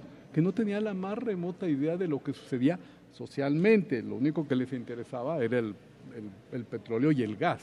Los gasoductos también, eso es increíble, el- los gasoductos atraviesan todos los países árabes para llegar, para llegar a Europa. Que, que es interesante pensar, eh, los líderes de distintos países, el desconocimiento que pueden tener de las culturas, ¿no? o, o de la- las manifestaciones sociales, artísticas, etcétera, que puede tener una región. Sin embargo, nos preguntamos también qué tanto conocimiento tenemos nosotros, ¿no? los que estamos sentados en esta mesa, caminando por esta feria. Y entonces, ahí es donde entran libros como este, a, a decir, a ver, acérquense, vamos a leer qué hay, por dónde entrarle. Esta es una, una suerte de guía para que todos podamos decir, bueno, a lo mejor esta parte todavía no la conozco, estos elementos. ¿Dónde podemos encontrar tu libro, Carlos? Eh, eh, pues supongo que en las librerías, ¿no? Aquí en la, no, aquí en la feria. En el pabellón de Ah, océano en que el está aquí atrás. En el, pabellón de, en el pabellón de océano, desde luego. Y previamente a este libro está Los Cuatro Puntos Orientales, que fue un, un libro anterior sobre la misma, la misma región, donde además algo que es absolutamente insólito, incluyo un capítulo completo sobre cine árabe de los países árabes que no podemos ver en México, porque nuestra cartelera está copada por el cine estadounidense. México es el país que más ve cine estadounidense en el mundo. Es decir, este, eh, cuando estaban las negociaciones ahora recientes del, del TLC, decía, ¿por qué no meten un, un apartado sobre cine para que vean lo que está aportándoles México a la industria cinematográfica? Por eso, por eso nuestros los, los actores conocidos no crean que, que van por, por su linda cara o porque sean muy buenos actores, sino porque es, un, es también una- un puntal para, para el mercado que les interesa más a los Estados, Uni- a Estados Unidos. Y eh, entonces simplemente nuestras carteleras para poder una peli- ver una película libanesa que ahorita que ahorita está en cartelera este eh, El Insulto, que se la recomiendo porque es un es una película Insulto. e- extraordinaria Ajá. de Siaid Dueiri, un hombre que antes hizo West Beirut, que, que es también algo eh, realmente significativo, y la película más reciente de Nadine Lavaki, que ha estado premiada en Cannes y en todo esto, eh, Cafarnaún, es un prodigio de, de película por, porque ya confronta lo que sucede en Líbano ante la migración siria. ¿no? Entonces, eh, eh, son además cuestiones bien actuales y, tal, y que no podemos tener acceso fácilmente en el país. Ahora, eh, creo que igualmente con las traducciones de los, de, los, de los narradores árabes, pues se haría muy bien en, en seguirlos más, conocer más eso, esto como, como yo propongo con la, en, los, en, en los capítulos de, de la literatura, todas las eh, los, los temas centrales que están, que están enfrentándose en esa literatura. El tema de las mujeres, por ejemplo, que ha estado presente de distintas, digo, como, como en toda la literatura y en todo el arte, eh, está, está presente de distintas formas. Que nos queda un minuto para mencionarlas porque ya se nos En viene encima en la es, es muy interesante lo que sucede con las mujeres en el mundo árabe. Sí, sí, y es muy interesante. Y ahí había otro punto que ten- en el que se tendría que, que- que- que entrar. En el mundo árabe hay congresos de mujeres como hay aquí y discuten entre las mujeres si deben usar el velo o no deben usar el velo. Desde Occidente vemos eso solamente como la imposición machista, en la sociedad patriarcal, etcétera. No, hay mujeres que, que siendo liberales están discutiendo por qué es importante el velo como un signo de identidad, no, no de sumisión solamente como, como generalmente se le ve. O sea que es muy pertinente la pregunta, porque sí, cuando hablamos de las mujeres, no es cierto que todas traigan burka y que todas sean sometidas y, y obligadas a, a ciertas prácticas, porque, porque son mujeres que también pueden eh, actuar con, con alguna libertad. En general, lo que conocemos muchas veces es lo que sucede con las mujeres en las sociedades más tradicionales. Es que es. Que lo mismo va a suceder en México cuando vayamos a, a la ranchería tal del pueblo alejado de en Chiapas, eh, eh, ahí ya es, es un poco es un poco diferente. Nada más mismo- falta darse la vuelta por uno que otro pasillo de la FIL. Tampoco estamos tan lejos, está en todas partes, ¿no? Que eso es lo interesante. Estas manifestaciones culturales pueden estar en cualquier parte y justamente mientras hacemos que este libro le llegue a, a los expresidentes y presidentes de distintas regiones de, del mundo, nosotros hacemos la invitación a todos los que hacen comunidad con nosotros a que se acerquen a cruzar el umbral al Medio Oriente de Carlos Martínez Azad. Lo encuentran en Océano, que está justo aquí atrásito de nosotros, y para los que no se encuentran a lo mejor aquí en Guadalajara, en cualquier librería ya lo pueden leer. lo Eso, esperamos, ¿verdad? Que Carlos, esté- qué gusto. Que esté en cualquier librería y, y yo les agradezco mucho esta posibilidad. Buenísimo. Y siempre me deja eh, el- la, la- la inquietud de que qué barbaridad, ves que necesitábamos unas unas cinco o seis horas para hablar de todos los, Hasta los más, temas que- Carlos. Que, que- que atraen y que, y que están plasmados en este libro de diferente manera. Te agradezco mucho, Gracias. Miguel Ángel, Luisa, ah, eh, a- María, a Juana Juana Inés, Inés, Juana Inés. que el, el que me hayan permitido estar aquí, compartir con esto que llaman su comunidad, un concepto que además se discute también en el libro, el de comunidad frente al Estado, pero eh, eso ya lo dejamos ahí. No, pues a leerlo. Venga, vámonos a la pausa y regresamos a la tercera hora del primer movimiento. Síguenos en redes sociales. Encuéntranos en Facebook como Primer Movimiento y en Twitter como arroba PMovimiento. Hagamos comunidad.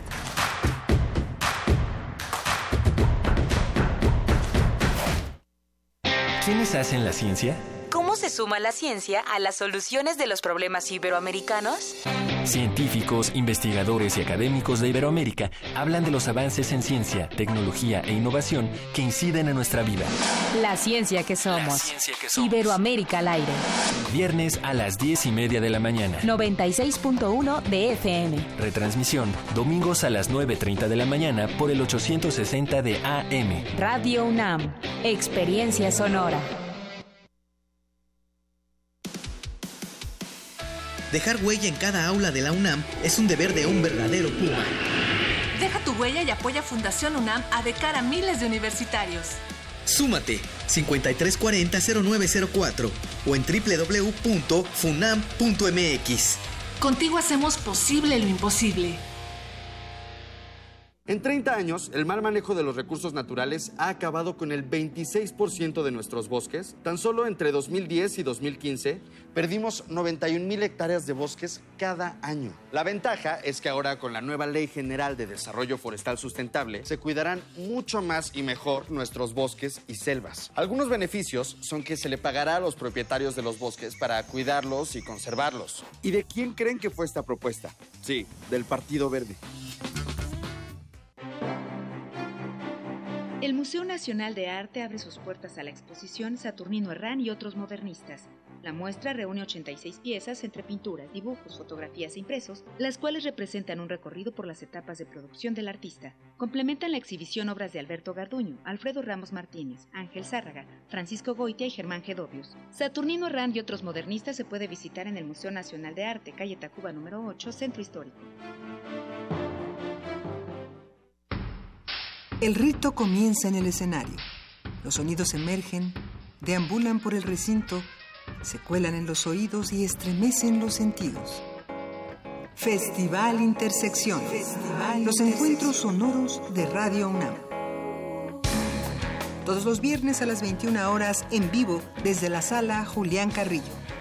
Escúchalos a través del 96.1 de FM, www.radiounam.unam.mx o ven a Adolfo Prieto 133 Colonia del Valle, cerca del Metrobús Amores.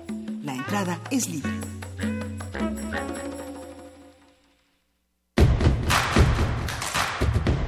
Síguenos en redes sociales. Encuéntranos en Facebook como Primer Movimiento y en Twitter como arroba PMovimiento. Hagamos comunidad.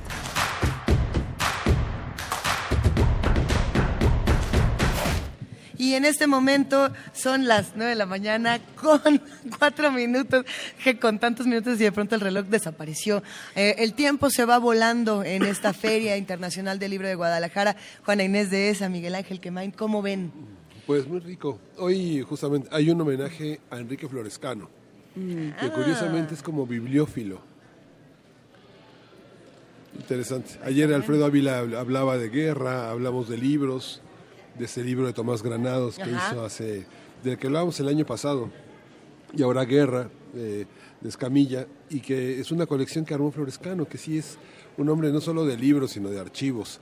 Y hoy le van a hacer un homenaje. ¿En dónde? Ya, ya por 81 años, aquí en el Salón Juan Rulfo, en la feria, a las 6 de la tarde.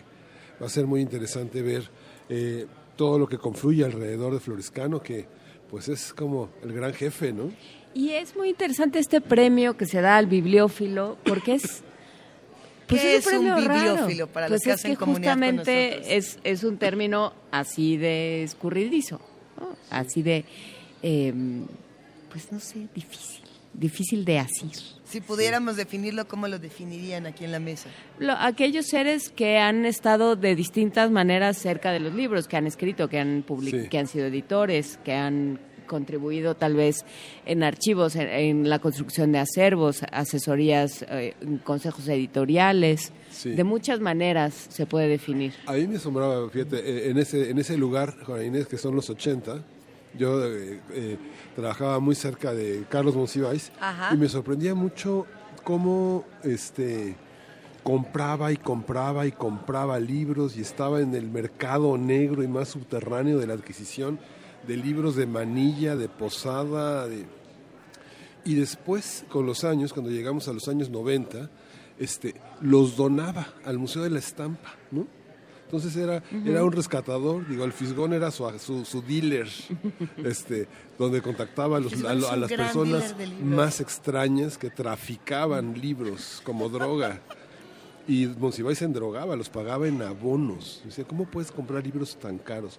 Y era para rescatarlos de las manos de los dealers que los vendían. ¿no? Y hoy están en el Museo del Estanquillo y hoy están en el Museo de la Estampa, que, que es algo muy, muy, muy de, de gran elogio. ¿no? Auténticos gabinetes de curiosidades, de, Sí.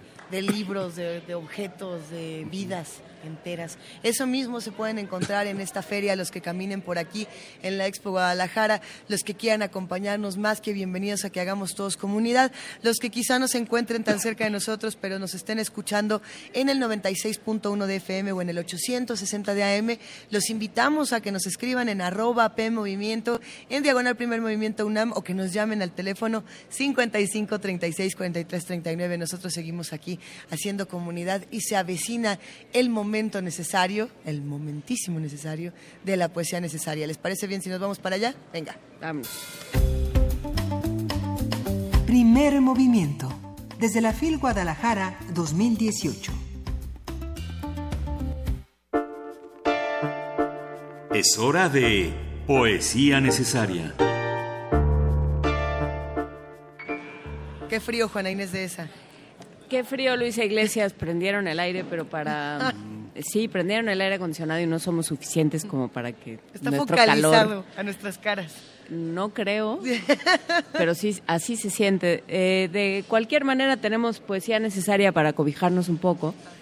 Y justamente tenemos, eh, pues, si fuéramos jóvenes como el que escribió este, este poema y este libro de poemas, ¿Cuántos años tiene? 18. Ay, Si fuéramos así Ay, de jóvenes, agradable. seguro no tendríamos ni frío, ni, ni desvelón, ni ninguna. volver a empezar. el único que tiene 18 años Pero es volveríamos a hacer lo mismo. No, bueno.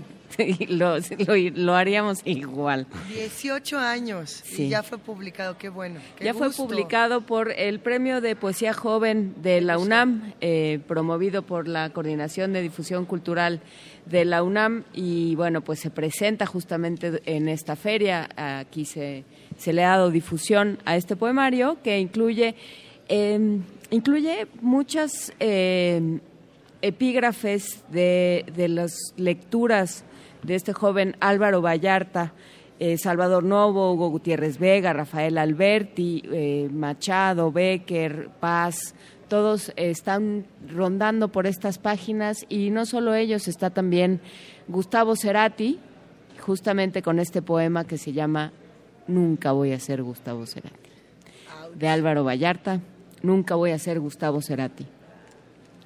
Últimamente, los poemas y las noches se parecen demasiado. Vamos despacio para encontrarnos en el cielo de un poema. Separarse de la especie por un poema superior No es soberbia, es amor. Pones poemas tristes para sentirte mejor. Hoy te busqué en la rima que duerme con todas las palabras. El poema llegó hasta aquí, lo vi venir. Tarda en llegar y al final, al final, hay un poema. Hoy hagamos la excepción de romper las reglas. Si un amor cayó del cielo, no pregunto más. Quiero hacer poemas imposibles. Desordené canciones tuyas para hacerte aparecer. La poesía es la única verdad. Y entre los libros de la buena memoria se queda oyendo como un ciego frente al mar. Y vamos a, vamos a escuchar de Gustavo Cerati, Fuerza Natural.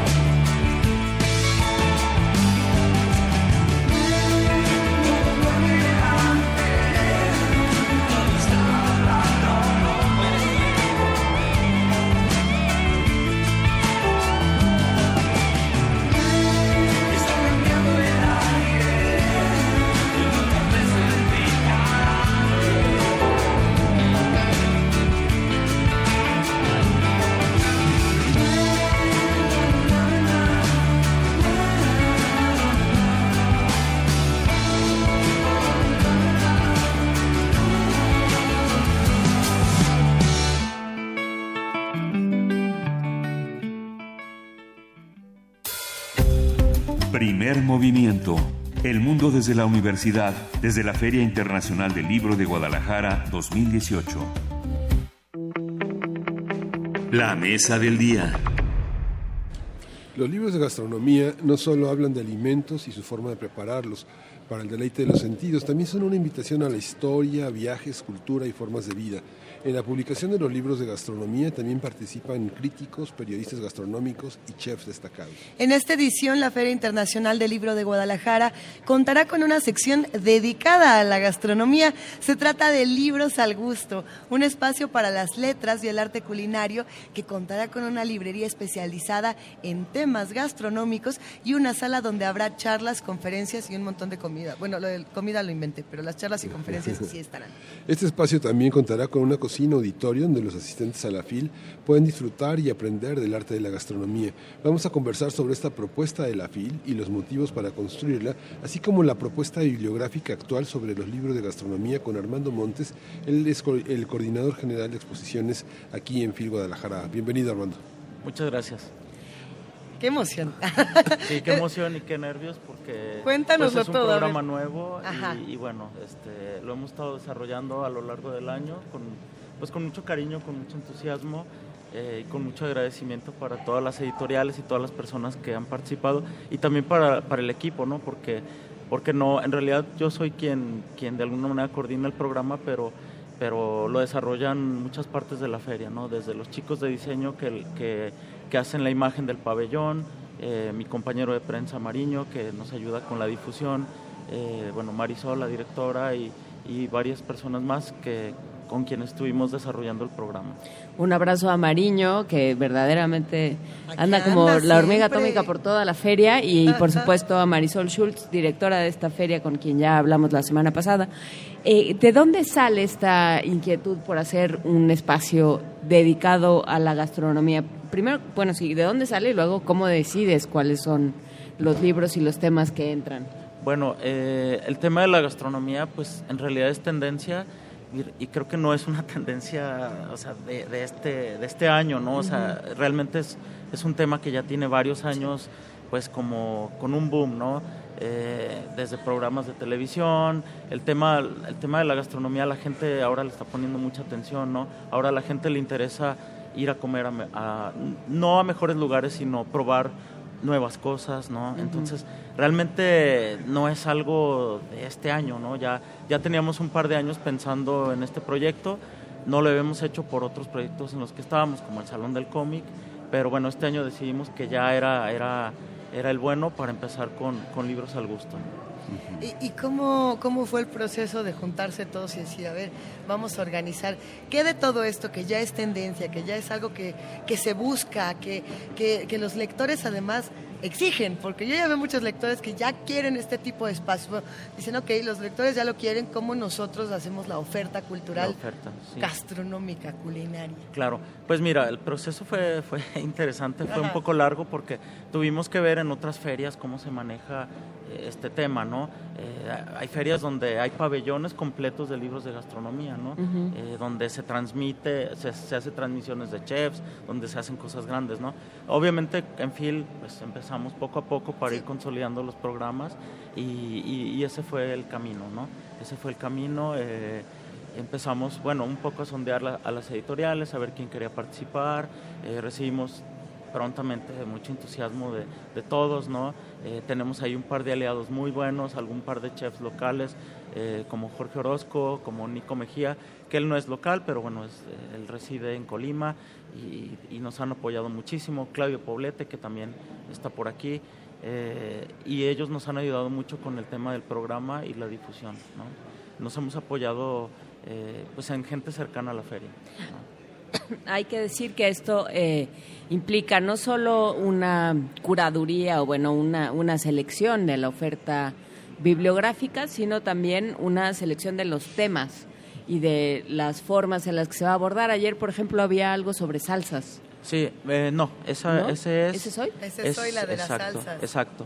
Sí, eh, trabajamos un poco sobre las propuestas que nos han enviado y a partir de eso eh, trabajamos el programa. Es decir, no queremos que sea un, un, programa de libros de gastronomía donde vengan y presenten un libro como tal, sino que sea un programa en el que se hable sobre gastronomía. Es decir, si tú tienes un libro sobre salsas, mejor háblanos sobre la cultura o sobre la historia o sobre, en el, en el caso específico de esta charla, la, la autora nos quiere hablar de cómo las diferentes regiones tienen sus características de acuerdo a las salsas, ¿no? Las diferencias Ah. entre cada región de México y cómo esto afecta al- en este tema muy específico a las salsas, ¿no? O viceversa, ¿no? A ver, vámonos de, de sabor en sabor. ¿Cómo está el programa? ¿Qué tanto, qué tanto tienes en tus manos esta Sí. mañana? Pues Cuéntanos. mira, este, el, el programa empezó el sábado 24. eh, la primera charla fue una relacionada con la cerveza. eh, tuvimos un par de, de expertos cerveceros. eh, Abigail Ramos y Pablo Elizalde nos hablaron sobre toda la cultura cervecera, cómo, cómo degustar, eh, algunos muy interesantes, que alrededor de la cerveza hay un montón de, de información. Los tipos de cerveza y algo que, eh, que Abigail eh, mencionó mucho, ¿no? Que, que no es que no te guste la cerveza, sino que no has encontrado la cerveza adecuada a tu paladar o a tu gusto, ¿no? Eso siempre dicen los que Eso siempre Eso dicen. Y los luego, amantes de la y luego aparece la cerveza de coco y entonces las cosas empiezan a poner muy raras. Sí, sí, sí. No, bueno, e- ella mencionaba mucho ese tema y, y bueno, tu- eh, fue, una, fue una buena charla. Buenísimo. Después tuvimos una con, con el, el doctor Florescano sobre el mito del dios del maíz, porque también me gustaría agregar que no, no solo es un espacio donde se hable de comida como tal o de recetas como tal, o donde solo participen chefs. Eh, la idea es que en este espacio también eh, se hable sobre investigación gastronómica o antropología gastronómica, ¿no? Donde se hable de la historia, donde se hablen de las costumbres, ¿no? Eh, entonces eso es importante recalcar que también eso lo tomamos en cuenta al momento de, de elaborar el programa. Eh, después tuvimos otra charla que fue el grano de sal y otros cristales, eh, donde participó la, eh, la maestra Carmen López Portillo, eh, sí, don- que fue muy interesante. Posteriormente tuvimos una charla muy interesante que hasta el momento ha sido de las más concurridas, eh, que se llamó El Sabor de Colima, eh, con Nico- el chef Nico Mejía. Él es nacido en Tijuana, pero reside desde hace muchos años en el estado de Colima. Eh, es alguien muy querido localmente. Y bueno, él, por ejemplo, nos, nos hizo la comida de inauguración hace dos años en la feria. Eh, tuvimos invitado de honor a América Latina y él fue quien, quien hizo todo el tema de, de- de la comida de inauguración. Fue muy, fue muy interesante esta charla porque nos habló de, todo el- de toda la comida colimense, de, de cómo él hizo un recorrido a través de, de la comida, de los pueblos, de los sabores, de los paisajes de su estado. Y la verdad es que fue muy interesante y tiene un libro muy interesante. Se lo sobre recomiendo comida, mucho. sobre... ¿No hablamos con él sobre comida de Colima? Sí. Sí. En el primero de 27, creo, hace dos años, ¿no? Entonces, Así Era fue. muy chiquito. Aquí nos dicen que, que parece ser que fue cuando hace dos años o el Fue- año pasado. hace dos. Es que hace dos años él fue, él estuvo participando en la FIL, te digo, organizando la, eh, pues el tema de la comida de inauguración. Eh, después, bueno, tuvimos una, una, una charla con eh, Maru Toledo sobre las cocina de las soldaderas de Sayula. Eh, también uno, uno de, lo- de los temas que tomamos en cuenta es como las cocinas regionales, pero no Ujú. solo de los estados, sino de los pueblitos cercanos a, a Guadalajara o no tan cercanos, ¿no? Y todas las características y toda la historia eh, que hay a través de esto, ¿no? Luisa, no leas las notas No, del no, es que está interesantísimo para Sí. ver a cuál me voy. A ver, ajá. Pero estas son las que ya pasaron. Pero a ver, va, va a Sí. haber comida. Ajá. No, no va a haber comida este año. eh, este, este año, eso es muy importante recalcarlo y qué bueno que lo mencionas. Es que era nuestra ilusión. Sí, sí. No, no, no. eh, no, Es está- temprano. eh, este año el, el auditorio o el foro nos vamos a enfocar mucho en el tema de las charlas, ¿no? Eh, a partir del próximo año sí pretendemos tener una cocina auditorio donde, donde esto crezca porque eh, esto tiene mucho potencial. ¿Cómo se encontraron con la, con la bibliografía? La, bibli- la bibliografía, uno piensa en los libros que aparecieron hace 25, 30 años, ¿no? Dirigidos a personas que tenían el interés de descender de la cocina francesa, española, alemana, a la cocina mexicana. Muchos libros de arte con fotógrafos eh, eh, muy destacados internacionales retrataban platillos, eh, nopales muy verdes, este, cilantros muy verdes, tomates muy rojos. Pero en los últimos años ha habido un gran desarrollo en la Dirección General de Culturas Populares, muchísima comida, Sara Poterrero organizó comida y literatura. Ha habido cada vez más un, un interés. ¿Cómo, viendo ya los libros en conjunto en el stand, ¿qué, qué es lo que podemos ver? ¿Podemos ver esas, esos abismos, esos, esas, esos extremos?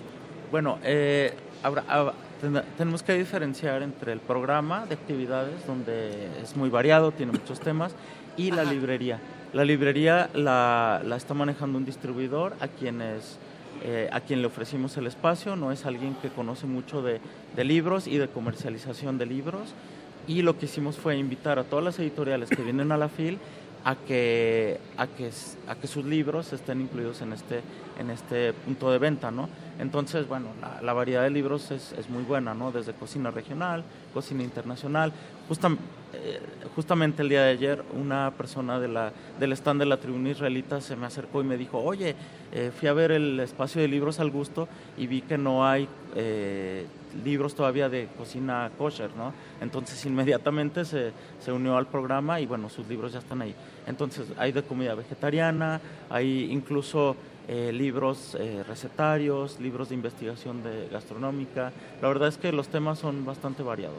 Y los géneros son muy variados, porque pensaba en que hay también em, de pronto cruces entre la novela o, otros, o el ensayo y la gastronomía.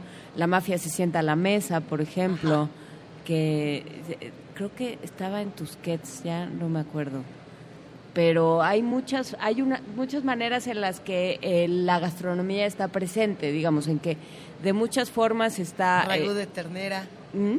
Ragú de ternera. ¿Qué es de quién? Ese es de Francisco Tario, ¿no? El cuento. Sí. Del señor que se come un ramo de ternera. Es que habría que leerlo.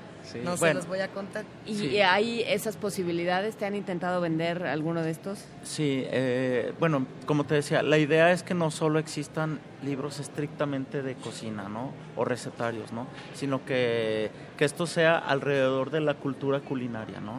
Eh, que también haya literatura, que también haya este, cualquier tipo de cosa relacionada con con la gastronomía, pero desde distintos tipos de, eh, eh, desde distintos eh, puntos de vista, ¿no? también para que estudiantes de gastronomía vengan y compren material bibliográfico para su, para su carrera, ¿no? Entonces, estamos abiertos a que todo tipo de material relacionado con gastronomía esté presente. Hay un libro, por ejemplo, muy interesante de la gastronomía colombiana, que lo traen la Universidad de La Sabana de, de Colombia, y es un libro que está premiado, que es muy interesante, y, bueno, pues es, algo que no se consigue tan fácil en, otros lugares, ¿no? Por supuesto. Eh, pues habrá que darse una vuelta. Eh, ah, ¿Va a haber transmisión de estas charlas? ¿Se va a guardar alguna memoria para quienes no van a llegar hasta Guadalajara? Va a haber memoria fotográfica, por supuesto, y va a haber un par de Facebook Live con, con algunos de los, de los chefs que, que, están participando. Querida Armando, ¿podemos repetir a dónde nos vamos a ir hoy? ¿Cuáles, ¿Cuáles tenemos para hoy y para los próximos días? Ok, el día de hoy, martes 27 de noviembre, a las 6 de la tarde, tenemos eh, la primera charla es El Chile, fruto ancestral. Eh, esta la presenta Artes de México, participa Otto Schonduve Baumbach. Eh, y bueno, básicamente hablará de que el chile ha sido uno de los ingredientes esenciales en la cocina mexicana desde tiempos prehispánicos eh, la adaptabilidad que tiene esta semilla para transformarse en otras variedades y adecuarse a nuevos entornos. ¿no? Básicamente va a ser sobre el chile, es, un, es una revista, libro muy interesante que tiene Artes de México y, bueno, hoy es la primera actividad a las 6 de la tarde. A las 7, 19 horas, de 19 a 19.50, estará la actividad de México a través de sus salsas, donde las hermanas Sofía y Blanca Campollo nos hablarán de las regiones de México, la gastronomía general de cada una de ellas y cómo esto influye en las salsas. A las 20 horas, eh, de 20 a 20.50, estará, bueno, tendremos la cocina en tiempos de Sor Juana, donde Mónica Lavín, cuentista, novelista y ensayista mexicana, eh, nos hablará de, este tema muy interesante, eh, las mezclas culturales que se dieron en los conventos novohispanos eh, y esta fusión que dio lugar a mucho de lo que compone la reconocida gastronomía mexicana, que bueno, pues ya sabemos que es patrimonio cultural de la humanidad. En el Archivo General de la Nación hay un archivo que se llama El Indiferente Virreinal, este, y están todas las peticiones en el mercado que hace Sor Juana, todas las peticiones para llenar el súper. Este, ¿En y, serio? Y las indicaciones de cómo, cómo deben escoger las hierbas, cómo deben escoger las verduras, cómo hacen que duren. Ponen las indicaciones al margen, tiene un cuadrito como si fuera un Excel nuevo hispano y les pone ahí este, notas al pie de decir, este, cuidado con escoger las los calabacines, las cosas así. Es muy interesante. Ah, qué belleza. Qué interesante. qué interesante. Hay que invitarlos a Libros al Gusto. Oye, ¿cuánta cosa se puede encontrar justamente en esta otra parte de, la feria, en estos otros libros, libros eh, al gusto? Ahora sí que nos vamos a ver muy pronto por allá. En un ratito más nos vamos a ir a dar una vuelta con ustedes. muy bien, eh, todos están invitados. Eh, el Libros al Gusto está ubicado a un costado del pabellón de invitado de honor de Portugal. Es un espacio muy bonito, muy colorido. Eh, está la librería eh, y está el foro de actividades.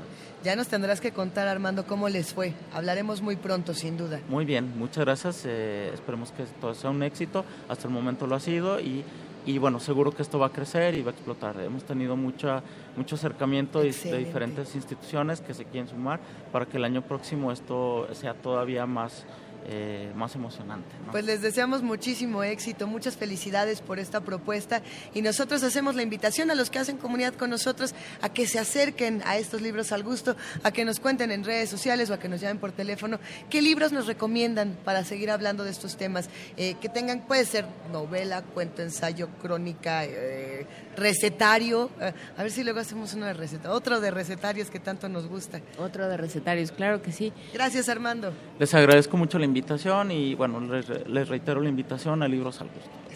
Venga, pues ¿con qué nos vamos? Vamos a ver una cápsula de cómo ves la revista, cómo ves la UNAM y alimentar la microbiota.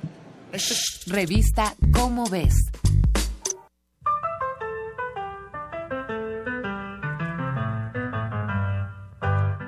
Cada cabeza es un mundo y cada ser humano un sistema planetario completo para albergar distintos tipos de vida. Además de las bacterias que se albergan cerca de las glándulas sudoríparas, de la fauna que vive en nuestro cabello y nuestra boca, y de todas las bacterias que recogemos en el contacto diario, debemos mencionar también la increíble cantidad de bacterias que habitan nuestro estómago. Un aproximado de 10 billones de ellas no solo utilizan nuestro sistema digestivo como hogar, sino que dependen directamente de tu alimentación. Pero no son solo unos inquilinos ventajosos que se aprovechan de tu cuerpo para vivir, también protegen celosamente su hogar de amenazas que afecten el organismo. Las bacterias mantienen activo el sistema inmunitario, desactivan sustancias tóxicas que entran al cuerpo y activan otras que resultan más benéficas, además de protegerte contra bacterias patógenas y peligrosas como la salmonella o el Escherichia coli. Ahora sabemos que esta microbiota intestinal juega un papel determinante en el llamado eje intestino-cerebro pues las neuronas existentes en el estómago envían mensajes al cerebro que ayudan a regular situaciones como el apetito, el peso e incluso el estado de ánimo.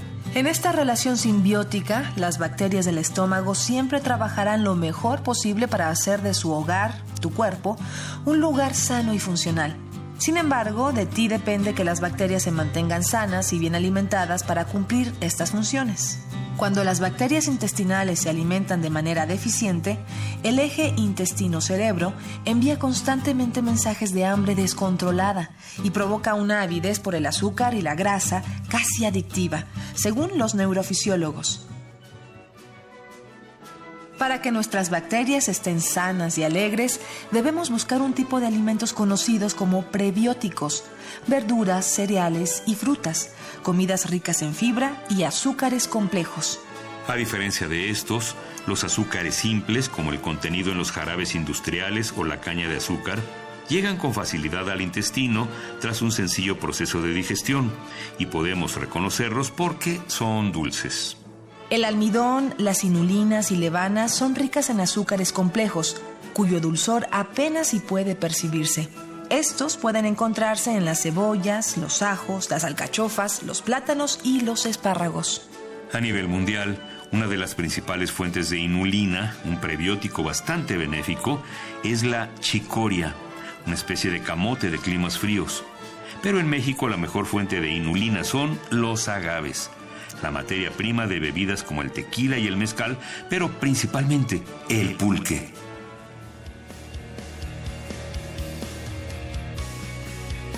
Puedes encontrar una rica fuente de alimentación para tus bacterias intestinales en los alimentos fermentados tradicionales, donde cierto tipo de bacterias producen fibra soluble.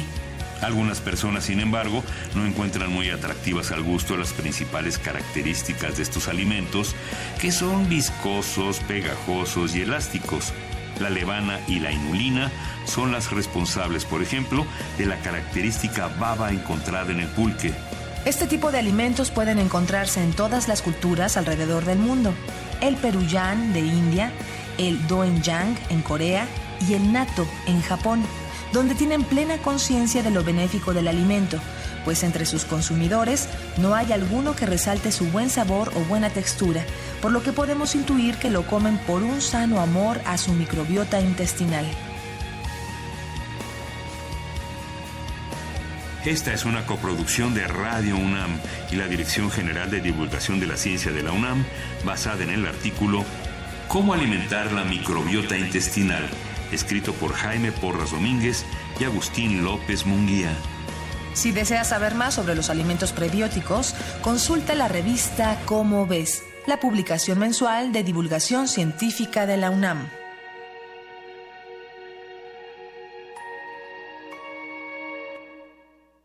Revista Cómo ves. Síguenos en redes sociales. Encuéntranos en Facebook como Primer Movimiento y en Twitter como arroba PMovimiento. Hagamos comunidad.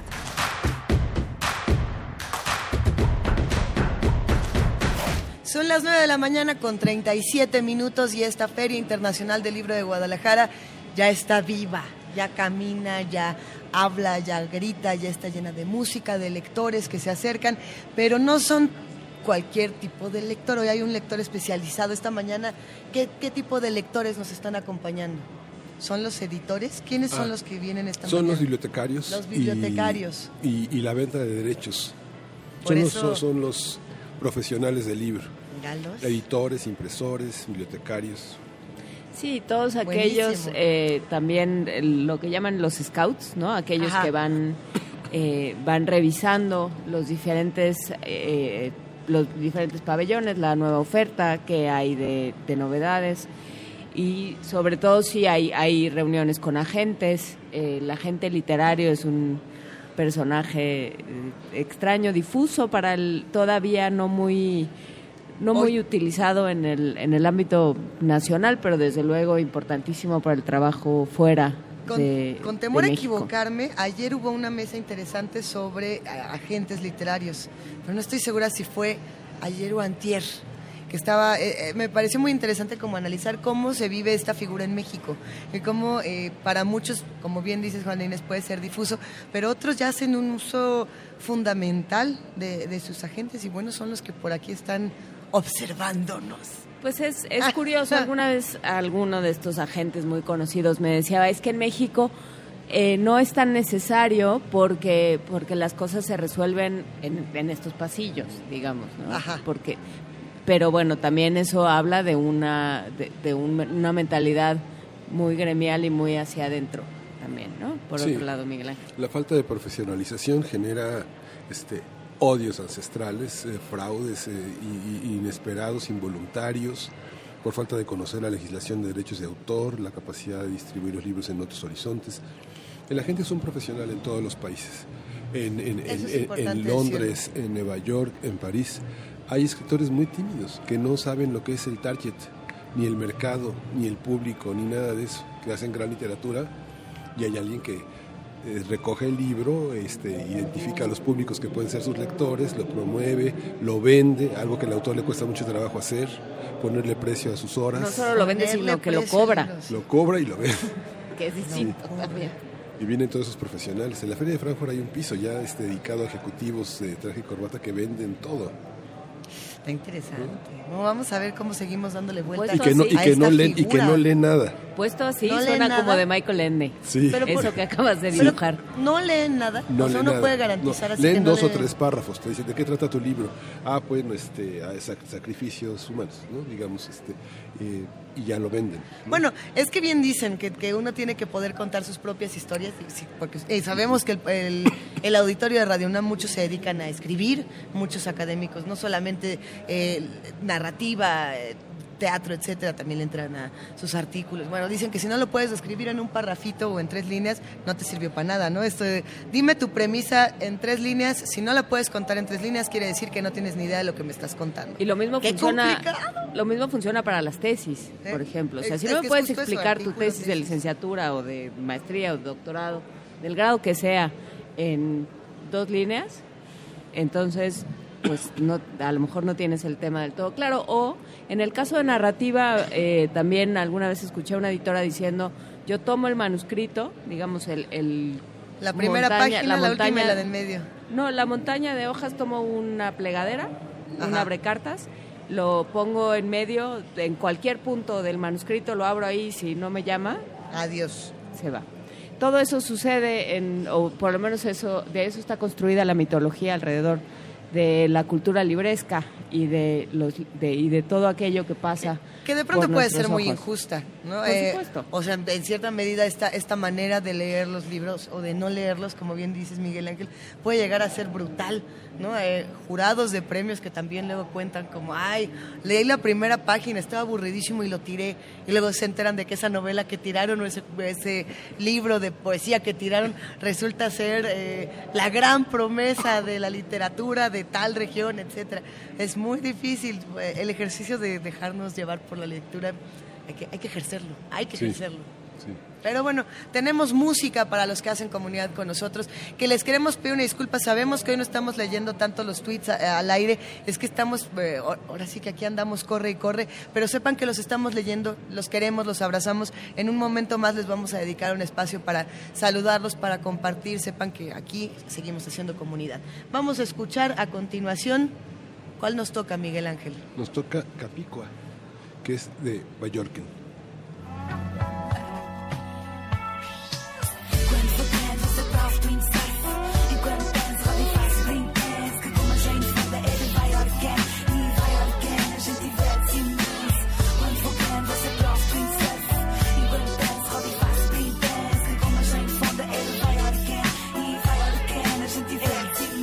Era ser. Ana quê? Ana só. Ana só. Sim, sou Ana.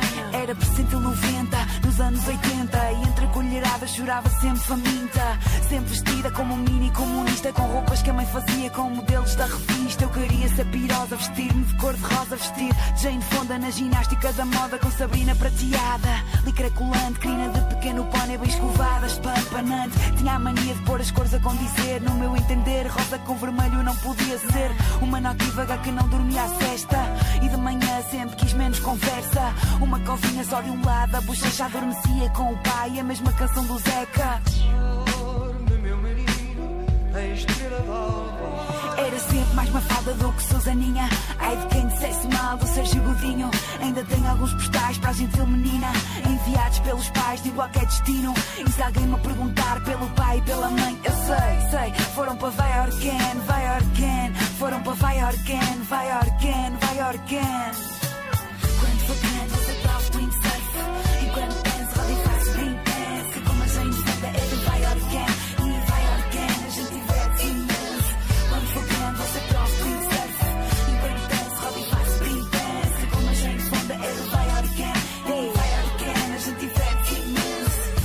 anos o primeiro palavrão Cheia de medo em cima de escorregão Mal feitio bravo, vício de gelado Todo sábado sagrado, mesmo durante o inverno Acabava com a arca do café ao pé do prédio Ainda comia os dos gelados que eram do meu primo Pedro. Ana da bronca, sempre do contra e coragem de fechar duas miúdas na arrecadação. Às escuras, pobres criaturas por me serem impingidas como amigas à pressão. Oh, Ana, onde é que está a Rita e a Joana? Sei lá, não sei. No infantário dei o meu primeiro beijo. Ainda me lembro como se fosse hoje. Contei à minha avó que tanto se riu. Que até debaixo da mesa com vergonha me escondiu. Tá espigueira e o gato amarelo. No meu poema, no novo caderno. Muito elogio pela redação. E muita paciência para o poder de argumentação. Quando você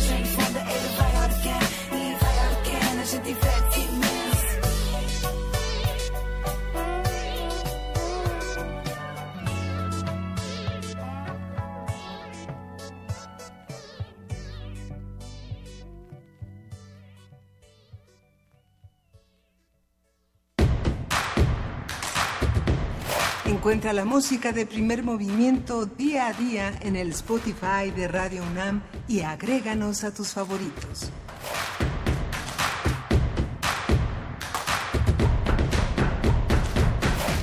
Y nuestro jefe de noticias, Antonio Quijano, ya nos acompaña en esta mesa. Toño, ¿cómo estás?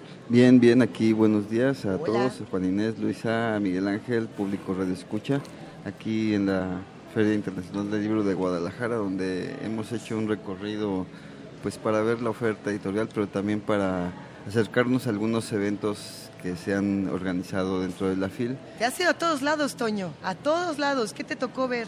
Bueno, pues ayer nos fuimos a un foro y un encuentro que se titula, o, o que se tituló ¿Qué significa dar una respuesta a la necesidad de saber de los familiares de las personas desaparecidas? que fue organizado por la Cruz Roja Internacional. Eh, en e- entonces en este evento participó Ana Carolina Chimiak, ella es abogada del Centro para la Paz y el Desarrollo. Y ella afirmó que en el estado de Jalisco, porque fue un tema bastante local, hay una impunidad absoluta en, este, sobre las desapariciones de personas. Y los colectivos de personas desaparecidas en Jalisco también criticaron la falta de voluntad política del gobernador saliente Aristóteles Sandoval aunque hubo algunos funcionarios de su administración, pero pues ya van de salida, ellos sí se mos- mostraron voluntad por lo que dijeron los colectivos, pero a nivel ya de gobernador, pues como que ahí hizo falta. Precisamente fue María Guadalupe Aguilar, presidenta de, la organización Familias Unidas por Nuestros Desaparecidos, quien afirmó que lo que buscan es el derecho a la verdad. Es un derecho constitucional, es un derecho a la vida, es un derecho a saber qué pasó, es un derecho a saber dónde están, dónde están nuestros hijos, porque así como vamos, con unas investigaciones nulas, no podemos creer como que se los tragó la tierra. Tenemos que saber qué pasó. Y más allá de eso, tenemos que saber el por qué, por qué se los llevan, Y en, en el evento también participó Jordi Rice, que es representante del Comité Internacional de la Cruz Roja, quien dijo que el- este delito de desaparición forza, bueno, desaparición es el más difícil de investigar y lamentó también la falta de una ruta clara para la atención de los familiares, así como una mejor coordinación entre las distintas partes y, y además de que se pronunció por unos protocolos más serios.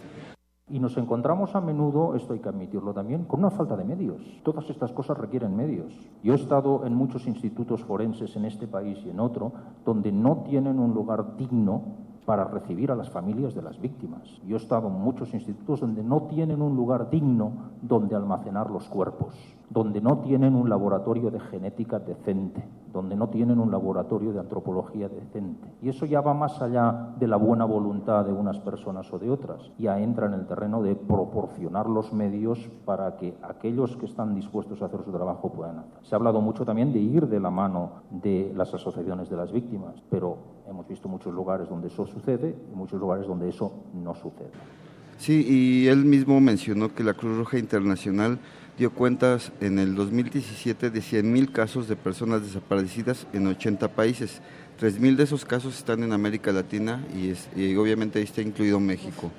Eh, entre los retos que se mencionaron en este foro es el de que se, eh, falta establecer la figura jurídica de declaración de ausencia por Ujú. desaparición también un sistema nacional de búsqueda de personas desaparecidas, la armonización de las leyes estatales después de que se aprobó la ley eh, de desaparición forzada en octubre del 2017, así como registros estatales y uno nacional, además de un Banco Nacional de Datos Forense, entre otros asuntos que eh, son pendientes que seguramente tendrá que abordar el próximo gobierno. Eh, más tarde, ya cambiando de tema, me fui a otro eh, evento organizado aquí en la FIL, eh, sobre todo en ciencia, que se llamó la charla Alimentar al Mundo en el siglo XXI, a cargo de la doctora Paula Duque del Instituto Gulbenkian de Portugal. Ella dijo que ante problemas como el cambio climático y el aumento de la población, eh, pues el problema de la alimentación es grave. Mencionó datos como que 3 bi- mi- billones de personas no están bien alimentadas y cada año mueren 5 millones de niños por falta de alimentos. Por eso dijo que los científicos han utilizado la activación de genes, de ciertos genes de algunas plantas para volverlas resistentes y así resolver esta, este problema de la falta de alimentos. La ciencia de plantas puede hacer mucho para aliviar la hambruna mundial al desarrollar es- todos estos tipos de plantas que les, que les mencioné, que son resistentes a alta salinidad, a sequías, como las que estudiamos en nuestro laboratorio. Plantas que necesitan menos agua, menos fertilizantes, plantas que son resistentes a las pestes y plantas que son más nutritivas. Pu- Puso como ejemplo a Norman Barlow, quien en 1970 ganó el Premio Nobel de la Paz al salvar a un billón de personas de la hambruna. Esto al mejorar diversos tipos de planta sin usar transgénicos, en eso fue clara. Pero ella dijo que sobre este tema eh, no hay estudios serios que comprueben que los transgénicos causan daño al ser humano. Lo que sí dijo, y, y lo, lo- lo recalcó bien, fue que los transgénicos sí alteran la diversidad eh, biológica.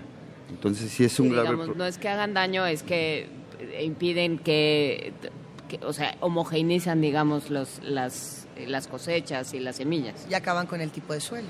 Sí, y además pues las demás plantas se ven en desventaja ante un transgénico que fue modificado y que eh, en poco tiempo, ¿no? Eh, ella mencionaba es que esta activación de los genes pues se ha hecho este desde el siglo pasado y se han mejorado diversas plantas. Es un proceso que tarda 5 o 6 años. En cambio los transgénicos pues es, es un proceso mucho más rápido. Y sí mencionó que en este tema pues las compañías sí buscan el lucro y por eso debe de haber reglas claras para que no existan problemas en el futuro. Los transgénicos vienen con problemas, no voy a decir que no tienen problemas y hay muchos asuntos políticos. Yo les puedo dar mi opinión personal porque cada quien tiene la suya. Una cosa que de lo que estoy muy convencida es que los transgénicos no son malos para la salud humana. Esto para mí es más o menos, está más o menos comprobado. Recuerden que es muy difícil comprobar algo 100% que algo no hace daño. Es mucho más fácil comprobar que algo hace daño. Lo que les puedo decir es que tenemos 30 años de experimentación en pruebas de los efectos de los organismos genéticamente modificados, GMOs, y no hay un solo estudio serio que haya encontrado un problema. Sí, Toño, justamente algo que hemos platicado eh, a lo largo de la construcción misma de este programa, a lo largo de los años, es eh, el transgénico no tiene la culpa, la culpa la tiene el humano que lo maneja de maneras perniciosas.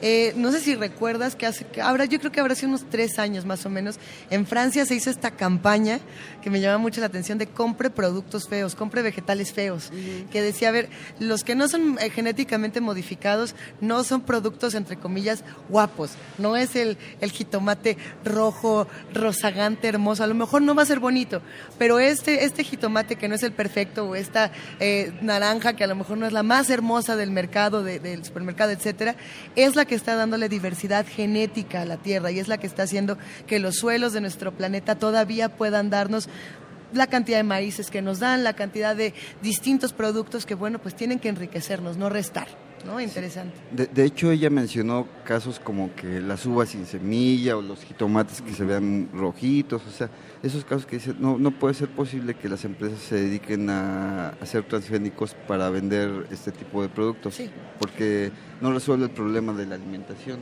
Sí, en, en el desierto bereber en, Mar- en Marruecos hay unos plátanos, unos aguacates preciosos, saben a plastilina. Son, inver- son invernaderos japoneses, sí, son invernaderos japoneses enormes. Y saben a plastilina, Saben a plastilina, bueno, plastilina naranjada o plastilina gris. Ya me lo claro. imaginé, Sí. tremendo, tremendo, pero bueno, y con, eh, el, eh, con esa idea del, del plátano con sabor a plastilina. hay que hacer un libro sobre eso. Pero son hermosísimos, ves unos aguacates. No, bueno, sí, sí, sí, como bien hechecitos están bien hechecitos, no saben a nada. ¿no? Eh, yo creo, creo que estas dos cápsulas, tanto la que tiene que ver con, con desaparición forzada como la Muy que tiene que ver con, eh, con derecho a la alimentación, eh, muestran un poco, y esa fue la, la, la intención cuando las elegimos, Toño, que, que la FIL no solo es literatura, por supuesto la literatura y las letras, la poesía, eh, la música, las artes tienen un lugar importantísimo. Ahora nos vamos a despedir justamente con una manifestación de, de música dentro de la FIL, pero vamos a eh, pero hay que pensar también que el, el pensamiento la palabra eh, la cultura escrita tienen muchos temas de, de los cuales ocuparse el día de hoy hacia dónde vamos Toño Eh, pues estaba revisando el programa, también hay cosas muy interesantes. Hoy hay, por ejemplo, en la FIL también Esencia, que presenta una charla, La ciencia en la cocina. Va a estar ahí Jorge Orozco y Benjamín Ruiz Loyola y Juan Carlos Gómez Ramírez, que está muy relacionado con lo que platicaron ustedes hace rato sobre libros al gusto, ¿no? La ciencia también está ahí en la cocina. Y bueno, hay otros otras cosas eh, como el homenaje al bibliófilo que ustedes mencionaron, pero es que yo veo el programa y... Te no quieres sé, ir a todo, Toño. Sí, hay cosas que no se pueden porque son a la misma hora y en distintos foros, entonces, pero bueno, todo es muy atractivo Hay- eh, y hay que seguir las transmisiones porque hay streaming en vivo. Los que no puedan venir a la Excelente. FIL, en su página pueden seguir algunos eventos. Y si usted a lo mejor no es el mayor admirador del streaming y dice, a mí lo, lo mío, lo mío es la radio, es el medio de la imaginación, sintonícenos a la una de la tarde en Prisma RU. Miguel Ángel Quemain tiene una participación especial donde nos cuenta qué pasa con la feria. Más adelante está Escaparate, donde día, todos los días justamente hay una conducción especial. ¿A quién le toca hoy? Le toca a Vania Nuche, a quién más le toca a Frida Saldívar. Van a estar conduciendo en este espacio, van a contarnos qué pasa en la feria. Y recuerden que el fin de semana Hocus Pocus también tiene una transmisión especial. Así que, pr- primer movimiento, Prisma, Escaparate, Hocus Pocus, streaming y por supuesto Toño Quijano, que es el explorador máximo, ya nos estará contando mañana. Gracias, Toño Quijano. No, de nada, gracias a ustedes. Ahí me llevas, ahorita a ver a dónde se nos ocurre. vámonos ya por lo pronto lo que nos vamos nos vamos y ¿A dónde eh, nos vamos? ¿qué, no- qué vamos a escuchar Tenemos música para cerrar esta transmisión, música de nuestros invitados especiales, todos los que van a estar en estos foros de la FIL, llenándonos de sonidos, de sonoridades distintas. ¿Cuál, cuál nos toca para cerrar? Vamos a escuchar de Gil do Carmo o Teu Queiro a Café Torrado. Qué ricura. Gracias a todos los que hacen posible Primer Movimiento. Les mandamos un gran abrazo a los radioescuchas que si bien hoy no pudimos estar leyendo tweets, recuerden que seguimos haciendo comunidad todos juntos y que son leídos y queridos por todos nosotros. ¿Les podemos contar quiénes forman parte de esta transmisión o ya, ya no? ¿Sí tenemos tiempo? Sí, formaron parte, Un tiempo, sí tenemos. forman parte de esta transmisión y de las que continúan Luisa Iglesias Arvides, Miguel Ángel Quemain Sáenz, Juana Inés de esa producción y musicalización, Frida Saldívar, Eh, está, por supuesto, Juan Antonio Quijano Figueroa en Noticias, Vania Lucero Nuche Varela en la redacción y coordinación de redes sociales, Miriam Trejo en la coordinación de invitados desde Adolfo Prieto, Francisco Mejía, Emanuel Silva, José Concepción Gutiérrez, Oscar de Jerónimo, Andrés Ramírez, José Jesús Silva, Gerardo Zurrosa, Rubén Piña, Raúl Díaz y eh, eh, como asistentes se los agradecemos muchísimo Uriel Gámez, Lisette Uribe, Jorge Paz, Nelia Carter, Gerardo Gamis y Violeta Galicia, todos, casi todos ellos en Adolfo Prieto 133. Un abrazo a todos y nos escuchamos mañana. Uriel está aquí, eso hay que decir. Uriel es chido. Hola Uriel. Vámonos. Esto fue, esto fue primer movimiento. Também não fui, voltei, sei lá. Ai, o teu cheiro a café torrado, onde bebo, me embriago, teu sabor a um chiado. Ai, o teu cheiro a café torrado, onde bebo, me embriago, do teu sabor a um chiado nem a lua apazigua. As noites quentes tens a gosto. Poema, arte, o teu fado.